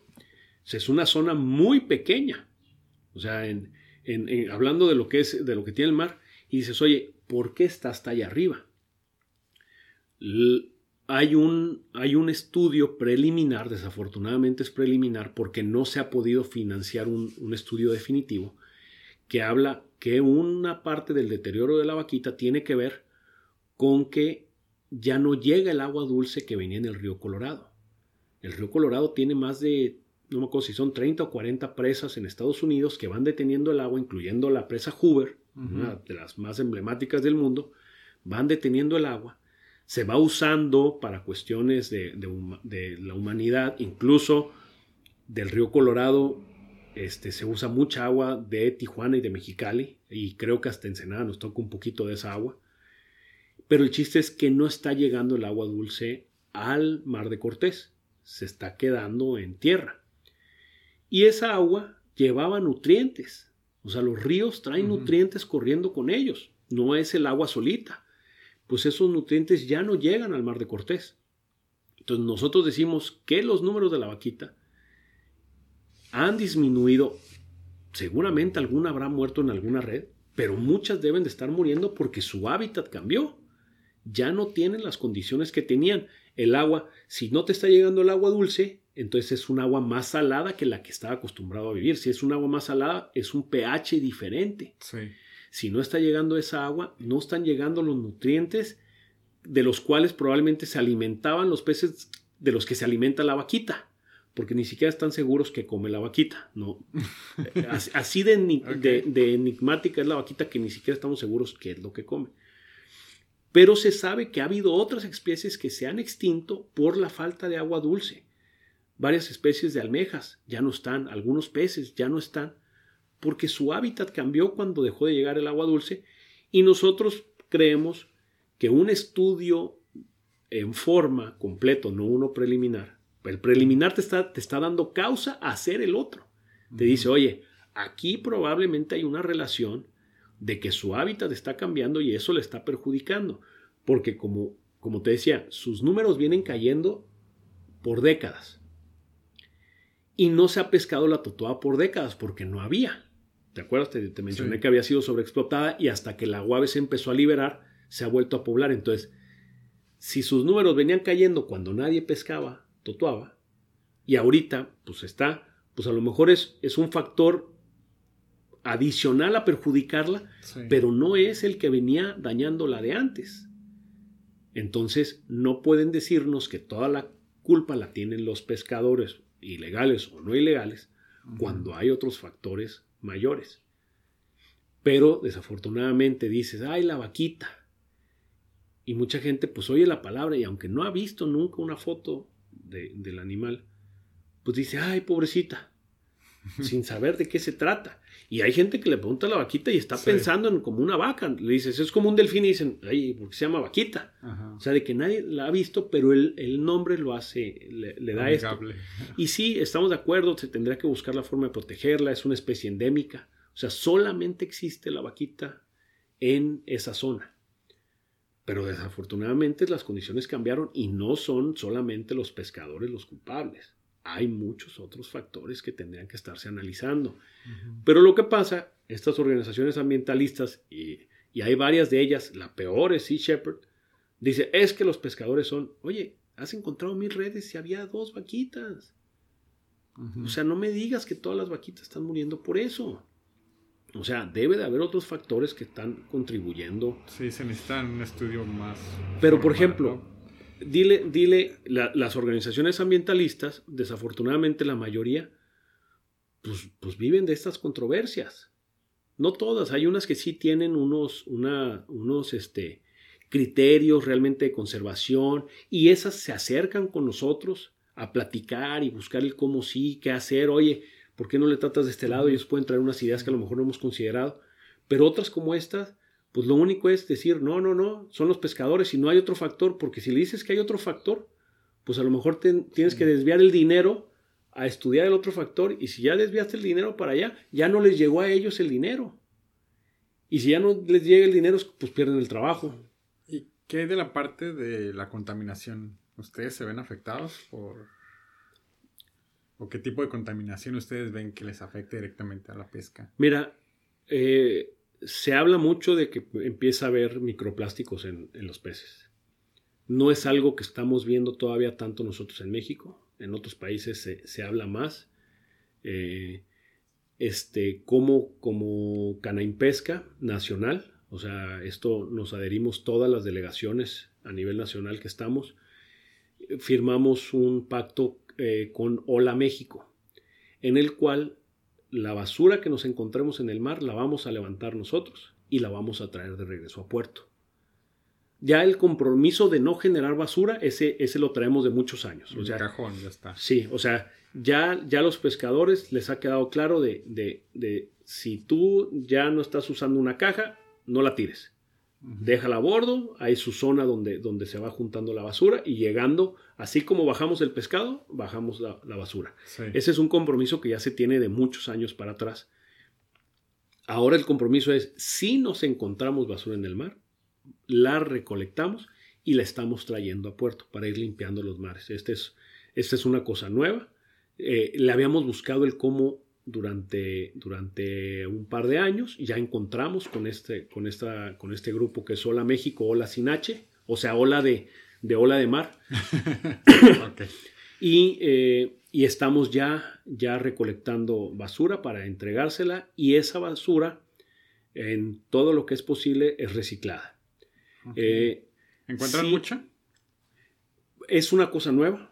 O sea, realmente no era algo que andábamos buscando, entonces es algo que apenas está sucediendo. Eh, sí se habla, eh, pero no te podría decir volumen, no te podría decir todavía cantidades porque es, un, es una cosa que apenas va empezando. Esperamos pronto poder decir, ¿sabes qué? Pues hemos juntado tantas toneladas, eh, pero en este momento está, vamos en los primeros meses. pero lo que sí, sí vemos es, por ejemplo, una contaminación que se da la minería es un, es un factor que, de repente sí se vuelve un tema este, fuerte.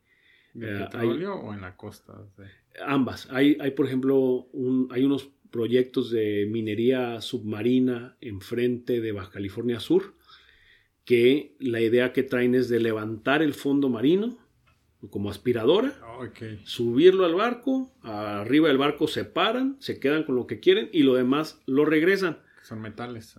Eh, pues sí, son, son de estos este, que le llaman rare earths, Ah, sí. que son para baterías y para celulares y cosas así. Pero el chiste es, pues, pues no es como llegar y, y levanto esto, le quito lo que quiero y lo vuelvo a poner en su lugar, ¿no? Es arrastrar todo. O sea, lo levantas, lo filtras y todo y lo avientan de regreso. Entonces, estás cambiando el lecho marino completamente. lo que está vivo y ya. Sí, sí.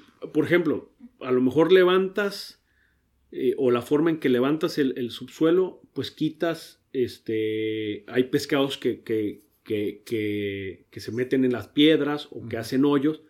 Pues si levantaste eso, pues ya le quitaste donde, donde vivía ese pescado. Si lo absorbiste, pues ya y lo si te lo llevaste para arriba, exactamente, lo mataste y lo estás aventando de regreso muerto, porque eso no se lo quedan arriba. Arriba se quedan solamente con el material que ellos quieren. Y es legal eso ahorita. Eh, es ahí justamente donde estamos peleando. Quieren hacerlo, hay unos proyectos, nos hemos opuesto este, enormemente. Entonces, Ha habido unas campañas ambientalistas. ¿Te estás peleando ahorita como, como empresario o como líder del patronato? Principalmente, no, como presidente de la Cámara Pesquera. O sea, como presidente de la Cámara Pesquera porque nos afecta a todos los socios de la, de la Cámara. Eh, y claro, pues nos afecta directamente como empresa. Sí. Eh, el patronato es más para una cuestión de venta y de, y de, y de fomento al, al consumo, pero la Cámara sí es una cuestión completa de todo lo que tiene que ver con, con la pesca. Esto que hablábamos de competencia desleal, esto que puede ser de repente, eh, había una- un, un grupo ambientalista queriendo cerrar todo Baja Sur a la pesca in- a- de altura y decían que era para, para este, que solo pescaran los ribereños y realmente había unos intereses turísticos y mineros detrás de ellos. Ujú. Entonces peleamos fuertemente, eso fue al final de la administración pasada. Afortunadamente esta administración con López Obrador les dijo no a tu propuesta, así no son las cosas. Decían que estaban por liberar un estudio, el cual ya pasaron dos años y, ese, y estaban a semanas de que está- iba a estar listo el estudio, ya pasaron dos Sí. años y no ha salido el estudio. Y pues sabíamos que había unos intereses este, mineros y turísticos que querían simplemente eh, por alguna razón en, en México eh, deciden que si es una cosa turística no puede haber nada más. Mientras que en otros lados, oye, pues lo pesquero es parte del turismo. Sí. Tú vas a San Francisco y está Fisherman's Wharf, que es un lugar donde llegan los pescadores, bajan el pescado, la gente los está viendo, es parte del atractivo ir a ver cómo bajan el pescado y cómo se mete a las, a las pescaderías. Y resulta que en México es, ah, no, esta es una playa para que la gente se meta a nadar, entonces que no haya nada más, que no haya barcos Claro. que aparte de todo es, es, es- es un argumento terrible porque ¿qué come la gente que está en la playa? Principalmente pescados y mariscos. Claro, alguien se come una carne, Pero ¿qué come la gente cuando va a la playa? Pescados y mariscos, eso es lo principal que estás buscando. Sí. Entonces, decir, no queremos los barcos, ¿y cómo vas a alimentar al, al- al- al turista? Pero es esta cosa de, de- de- de cerrarse eh, por alguna razón en, en ciertos sectores de México, en lugar de que, de que puedan vivir diferentes sectores al mismo tiempo, tratan de que sea un solo sector solitos y, y sin importar lo que pase. Son, pues son, te, comenté que había 300 mil pescadores, directamente pescadores en México. Pues esas son 300 mil familias. Ahora, esos son los directamente en el mar. De ahí viene el proceso. Un barco sardinero de 10 tripulantes necesita una planta de más o menos 50 personas que reciba el pescado. Entonces, directamente ya, ya se te multiplicaban por 5 los empleos directos en la pesca, ni siquiera indirectos, directos para recibir el pescado, procesarlo. Claro. Y ya de ahí todos los indirectos, ¿no? Que más o menos son otros 5 adicionales por cada uno de esos. Pero tienes miles, cercano a lo mejor a, a- a- a millones de personas que, que- que dependen de esto porque o, o- o lo pescan o procesan el pescado. Y cuando llega alguien y dice, no, no, aquí nada. Es como si en Ensenada dijera, no, aquí solo va a haber cruceros y no va a haber pesca. Oye, pues no, somos un sector importante, con una creación de empleos importante, empleos bien pagados. ¿Por qué? Porque las condiciones, pues estás trabajando en condiciones húmedas, porque pues este, necesitas agua todo el tiempo cerca del pescado, pues estás con pescado, que pues este, hay gente que no le gusta el olor a pescado fresco. Entonces, son empleos bien pagados, porque las condiciones pues, de humedad te lo hacen difícil y porque es gente que se ha especializado en trabajar. Poderle quitar el filete a un pescado bien no es una cosa fácil. Y si una persona que no te sabe filetear el pescado te lo filetea, puede aumentar tu merma en muchísimo. O sea, si, si, si el corte que le da se lo da mal y te deja la carne, ¿sí? Entonces, entonces es gente especializada en hacer los trabajos. O sea, no es nomás te, meto y ya. Hay unos empleos de menor, de menor este, eh, profesionalismo que otros, pero, pero hay muchos. Y, y, luego todo el mundo cree que es nomás el pescador y la, y la señora empacadora. No. Por ejemplo, en la acuacultura, pues tienes nutriólogos que están viendo la alimentación de los peces. Tienes veterinarios cuidándolos. Tienes buzos revisando, moviendo, pasando. O sea, tienes, tienes unos empleos que a lo mejor mucha gente pensaría que no, que no, que no están. ¿Qué podría hacer yo como consumidor? Digo, alguien que no está involucrado directamente al ramo. ¿Qué podría hacer? Pues mira, una parte sería pues este buscar que tu consumo sea de, pescado mexicano. Lo que te decía de la tilapa, tilapia que viene de China. Eso viene como en la lata o en la... ajá, revisar la lata de decir producto de México o, a lo mejor dice producto de Ecuador. Este, o sea, que diga, que diga producto de México, esa, es una, ¿no? O sea, asegurarte que, el consumo que estás haciendo es del pescado que hay aquí. Segundo es un poquito esto de, de enterarse de, estas cuestiones que te decía, pues, pues no comer el pescado, la, langosta baby, que porque está tiernita, sino pensar, oye, pues esta no se reprodujo, no la deberían de haber sacado del agua. Eso yo podría como reportarlo si, si voy a un restaurante y claro. me ofrecen, ¿a quién se lo podría reportar? A Conapesca. Conapesca. Sí, Conapesca es, sería el, lugar así más indicado. Eh, y mandaría a los inspectores a decir, oye, pues a ver, enséñame qué es lo que tienes en el restaurante y verlo. Eh, estar al pendiente de, campañas como estas de, pesca con futuro, que te habla un poco de las vedas, así puedes decir, oye, pues ahorita no debo de consumir, este, por lo que te platicaba, ahorita no debo de consumir mero por fresco, que me digan que, lo pescaron hace un mes y que se congeló hace un mes, que por ejemplo los restaurantes no les gusta trabajar con pescado congelado, no les gusta, aunque, el, aunque el pescado pueda estar ultra congelado, en condiciones que no te merman la calidad. si está bien trabajado, si tu trabajo este, de congelación es, una congelación de un blast freezer, que esto es que te lo congela más rápido que un congelador de una casa, no es. Perdón. Un congelador de una casa trabaja a menos 18. Es la temperatura que debería tener el congelador de tu casa. Un blast freezer trabaja a menos 35, menos 40. Si, si usan nitrógeno para congelar, que no, no te va a cambiar el pescado, o sea, no, simplemente lo va a congelar, no, no va a captar el nitrógeno. Si usas nitrógeno, te lo puede estar congelando a menos 70. Entonces es una congelación mucho más inmediata. El problema con un congelado del refri de la casa es que es un congelado lento que te puede cristalizar la molécula. Y eso es lo que te puede hacer que te cambie la textura o el sabor. Pero si es un congelado rápido, no le das tiempo a eso. Lo congelas antes de que suceda la cristalización. Entonces, un pescado bien congelado no deberías de notar algo.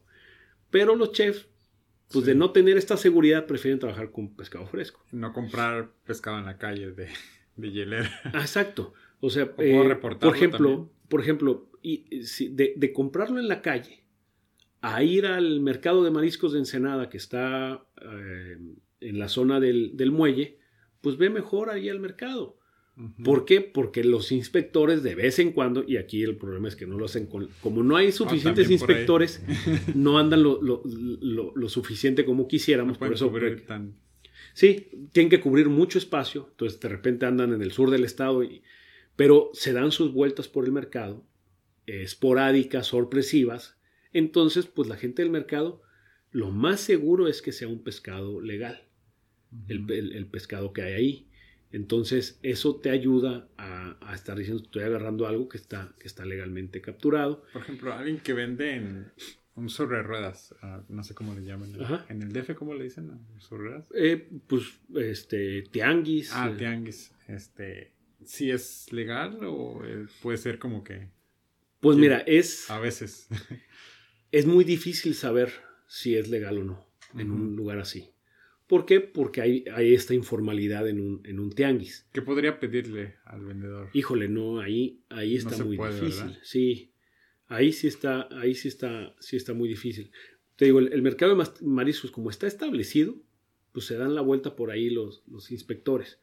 un, tianguis que se está moviendo, pues lo hace más, más complicado. Más clandestino. Sí, porque aparte de todo, pues la, la, mayoría de los inspectores pues están en las costas, no están en el centro del país. Entonces ya si el pescado ya llegó al centro del país, ya pasó por un chorro de manos, este, se vuelve muy difícil poder saber.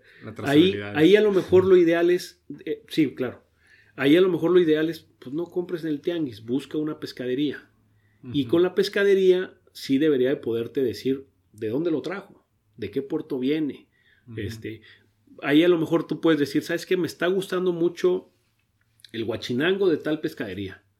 Oye, ¿dónde lo traes? No, pues lo pescaron en este, Nayarit, por decir algo. Ah, pues vas y investigas Huachinango, Nayarit, y a lo mejor ahí te dice cuándo es la veda. Entonces tú sabes que si lo tiene el señor fresco, pues a lo mejor no, no, está en las condiciones que debe.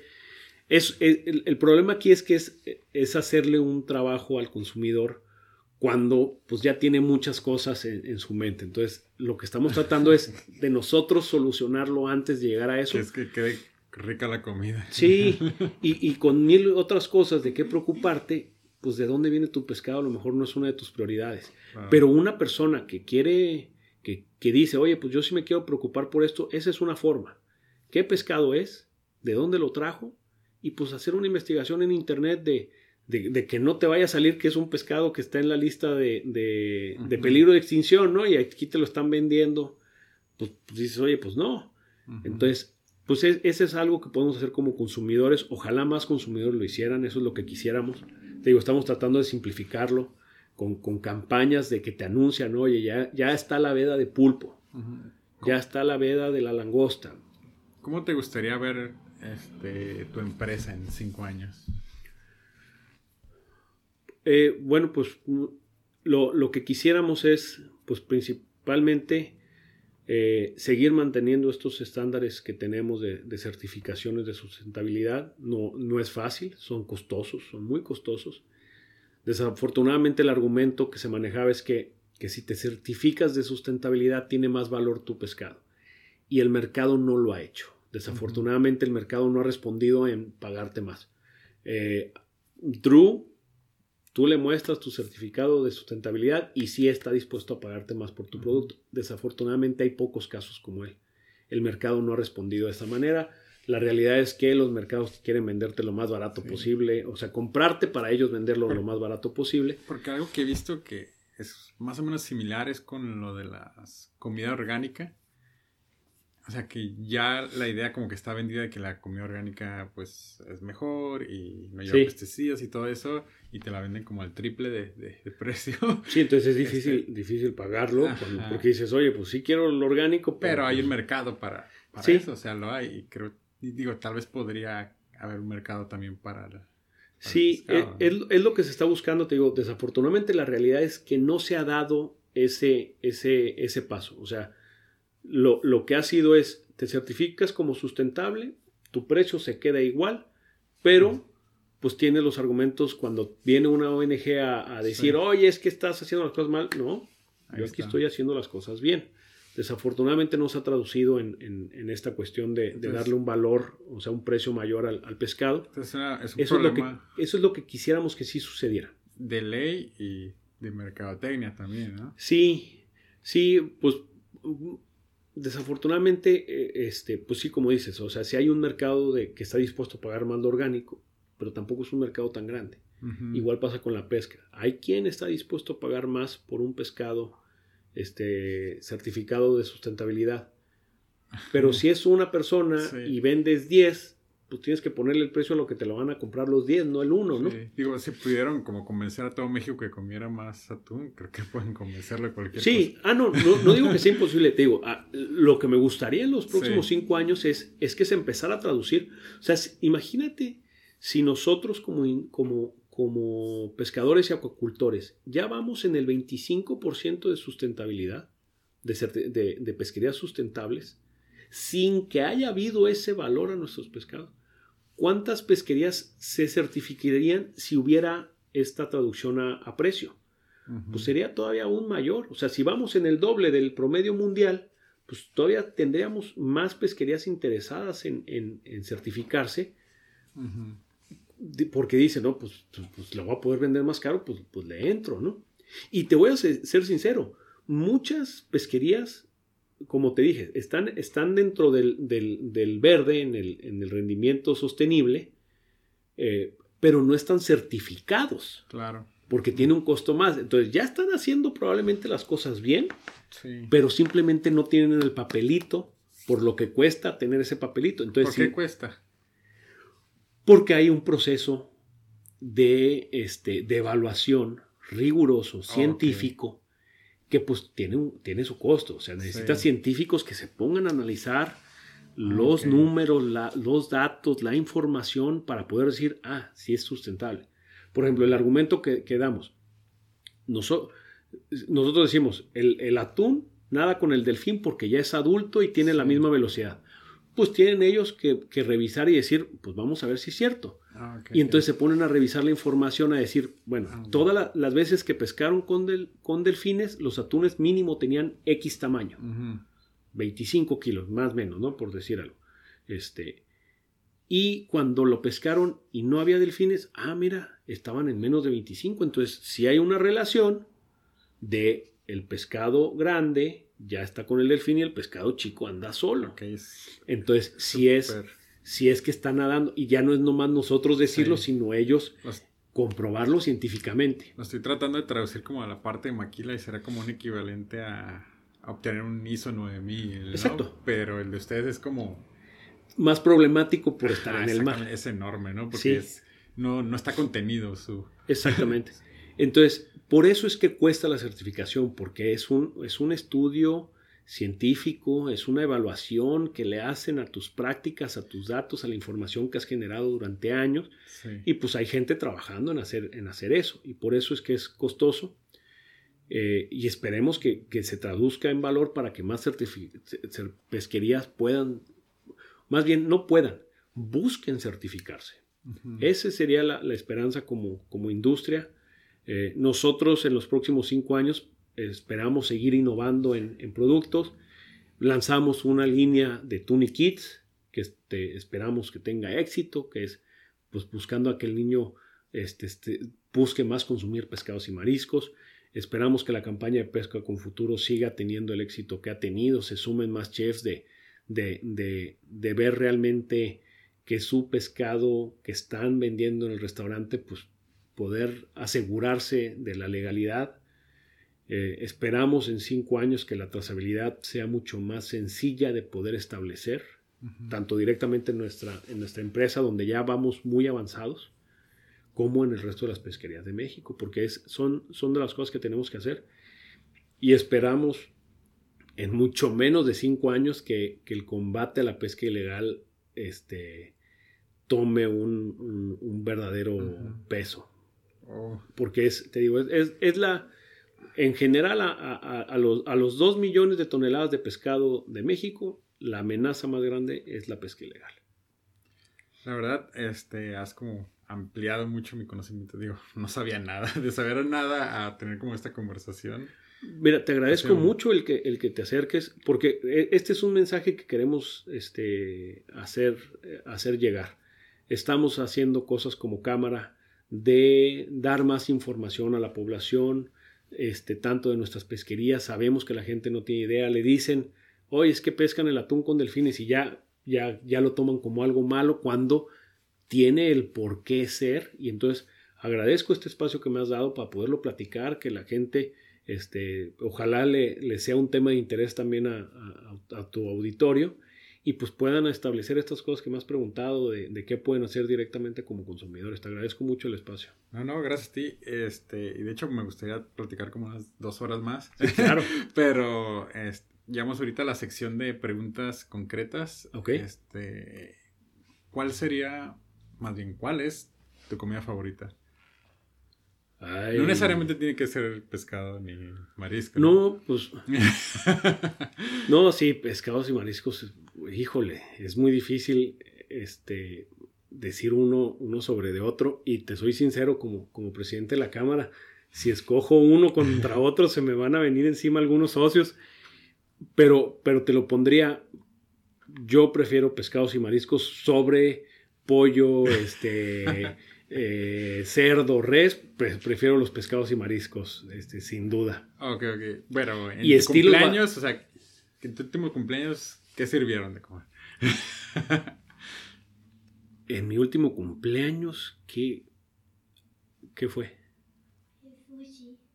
Ah, mira, fue sí es cierto. Fuimos a comer sushi en mi cumpleaños. No, no, me estaba acordando aquí. Luciana, Luciana se acordó. Fuimos a comer sushi. Ah, ok, eh, y este, te digo, pescados y mariscos. Y en el estilo, el, estilo Baja California me gusta más eh, que, el, que el estilo Mazatlán, que el estilo Veracruz. Me gusta la forma en que, en que lo están haciendo aquí.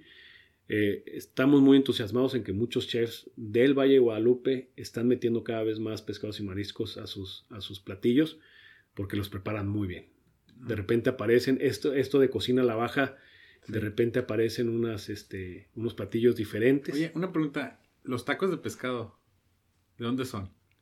De Ensenada. Ah, ok. Sí, sí, nacieron es que alguien me está diciendo lo contrario. Me decía, no, es que del taco, allá en San Diego los crearon. No, no, no. Yo, estaba, a ver, para. no, son, son de Ensenada. El, estilo es, el estilo es de Ensenada, sí. Ok, ok, gracias. Sí, ahí se lo mando a mi, a mi amigo. Eh, la mejor bebida. La mejor bebida. Híjole, yo creo que un, buen gin. ¿Gin? Sí. ¿Gin tonic eh, pues lo que pasa es que de repente, sí, sí, gin tonic, pero ya ves que ahorita le están dando muchas infusiones que de repente con, este, hay unos que traen... Hipsterón el asunto. Ajá, sí, que de repente le ponen pepino y limón y hay otros con con lavanda, este, un, un gin and tonic con un, con un saborcito adicional, eso es lo que, lo que ahorita más me, gusta. Libros que hayan como cambiado tu visión o que te hayan impactado. ¿Tres libros? Pues mira, eh, me vienen dos a la mente. Eh, no me acuerdo el nombre de del de Richard Branson de, de Virgin Atlantic. Okay. Él, él, ahí lo leí hace muchos años, no me puedo acordar cómo se llama el libro, lo leí cuando estaba en la maestría. Y las 48 leyes del poder, esos dos, esos dos libros este, los tengo muy en mente por el, por el como que me llamaron mucho la atención este, el mensaje que te dan, el, este, la proyección que, de, que puedes tener si los llevas a cabo la vida de este señor pues es muy interesante de, cómo, cómo creó la aerolínea y ahora pues ya está metido hasta en cuestiones del espacio. Yo leí antes de que se metiera en cuestiones del espacio. Esos dos son los que, los que, los que me vienen ahorita a la mente. Y pues como puedes ver, mis, papás leen muchísimo más. Yo, yo quisiera leer más. Este, lo que se ve aquí es, es cuestión de mis papás que tienen un hábito de lectura muy grande. Y afortunadamente mis hijas, las dos, Loreta y Luciana, traen ese hábito de lectura mayor al que lo, al que lo traía yo. Eso, eso me da mucho gusto, que lo, como que, como que medio se brincó la generación, este, los genes míos, pero, pero de mis papás a, mis hijas sí les llegó.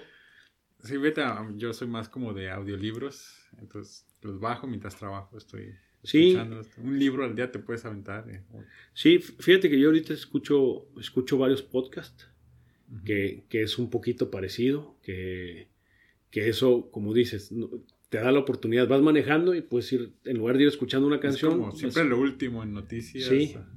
Más que las noticias te, dan como todo el documental de lo que... Sí, entonces los podcasts me, me, me, gustan. Ahí traigo siguiendo seis o siete al mismo tiempo de... A ver, uno que me recomiendas. Em, con este, este oso traba. Tiene una de entrevistas. Ok. Y está, tiene muy buenas entrevistas. Cracks Ah. Cracks con oso traba se llama. Lo voy a buscar. Lo he visto, este, pero no. Sí. El nombre se me hizo como muy de drogadito, así dije, no, pues no. No, no. Pero sé que en el interior el crack es. sí, es de alguien fregón, muy. Ajá, exacto. Entonces es, por ese lado y ha entrevistado a, gente de, de, muchas diferentes este, ámbitos. A deportistas, a empresarios, eh, un, un, poco de todo. Y ese está, ese está muy padre. Y en inglés hay uno que se llama True Line, que es un poco de historia, es un poquito más este, de Estados Unidos, pero trae un poco de a nivel mundial y, que, y que se van al pasado como para decirte por qué está pasando ahorita cosas. o sea, Planet Money. Ha parecido. Se, se, promocionan mucho uno con el otro. Planet ah, Money con, con True Line de NPR. Ah, sí, sí. Y entonces, este, te, cuentan historias que pasaron hace algunas décadas que explican de por qué están sucediendo cosas en mm. este momento. Ok, lo voy a agregar a mi lista porque ya me acabé los que, los que tenía. Sí, esos dos están muy buenos. Este, y luego sigo, sigo uno de, de, deportes que es eh, 30 for 30 de ESPN, mm. que, que, es, hay la versión en la tele y hay esta versión que es solo en, en podcast, solo de audio y con historias muy interesantes. Muy en la cuestión de deportes, pero pues yo, este, toda mi vida he hecho deportes.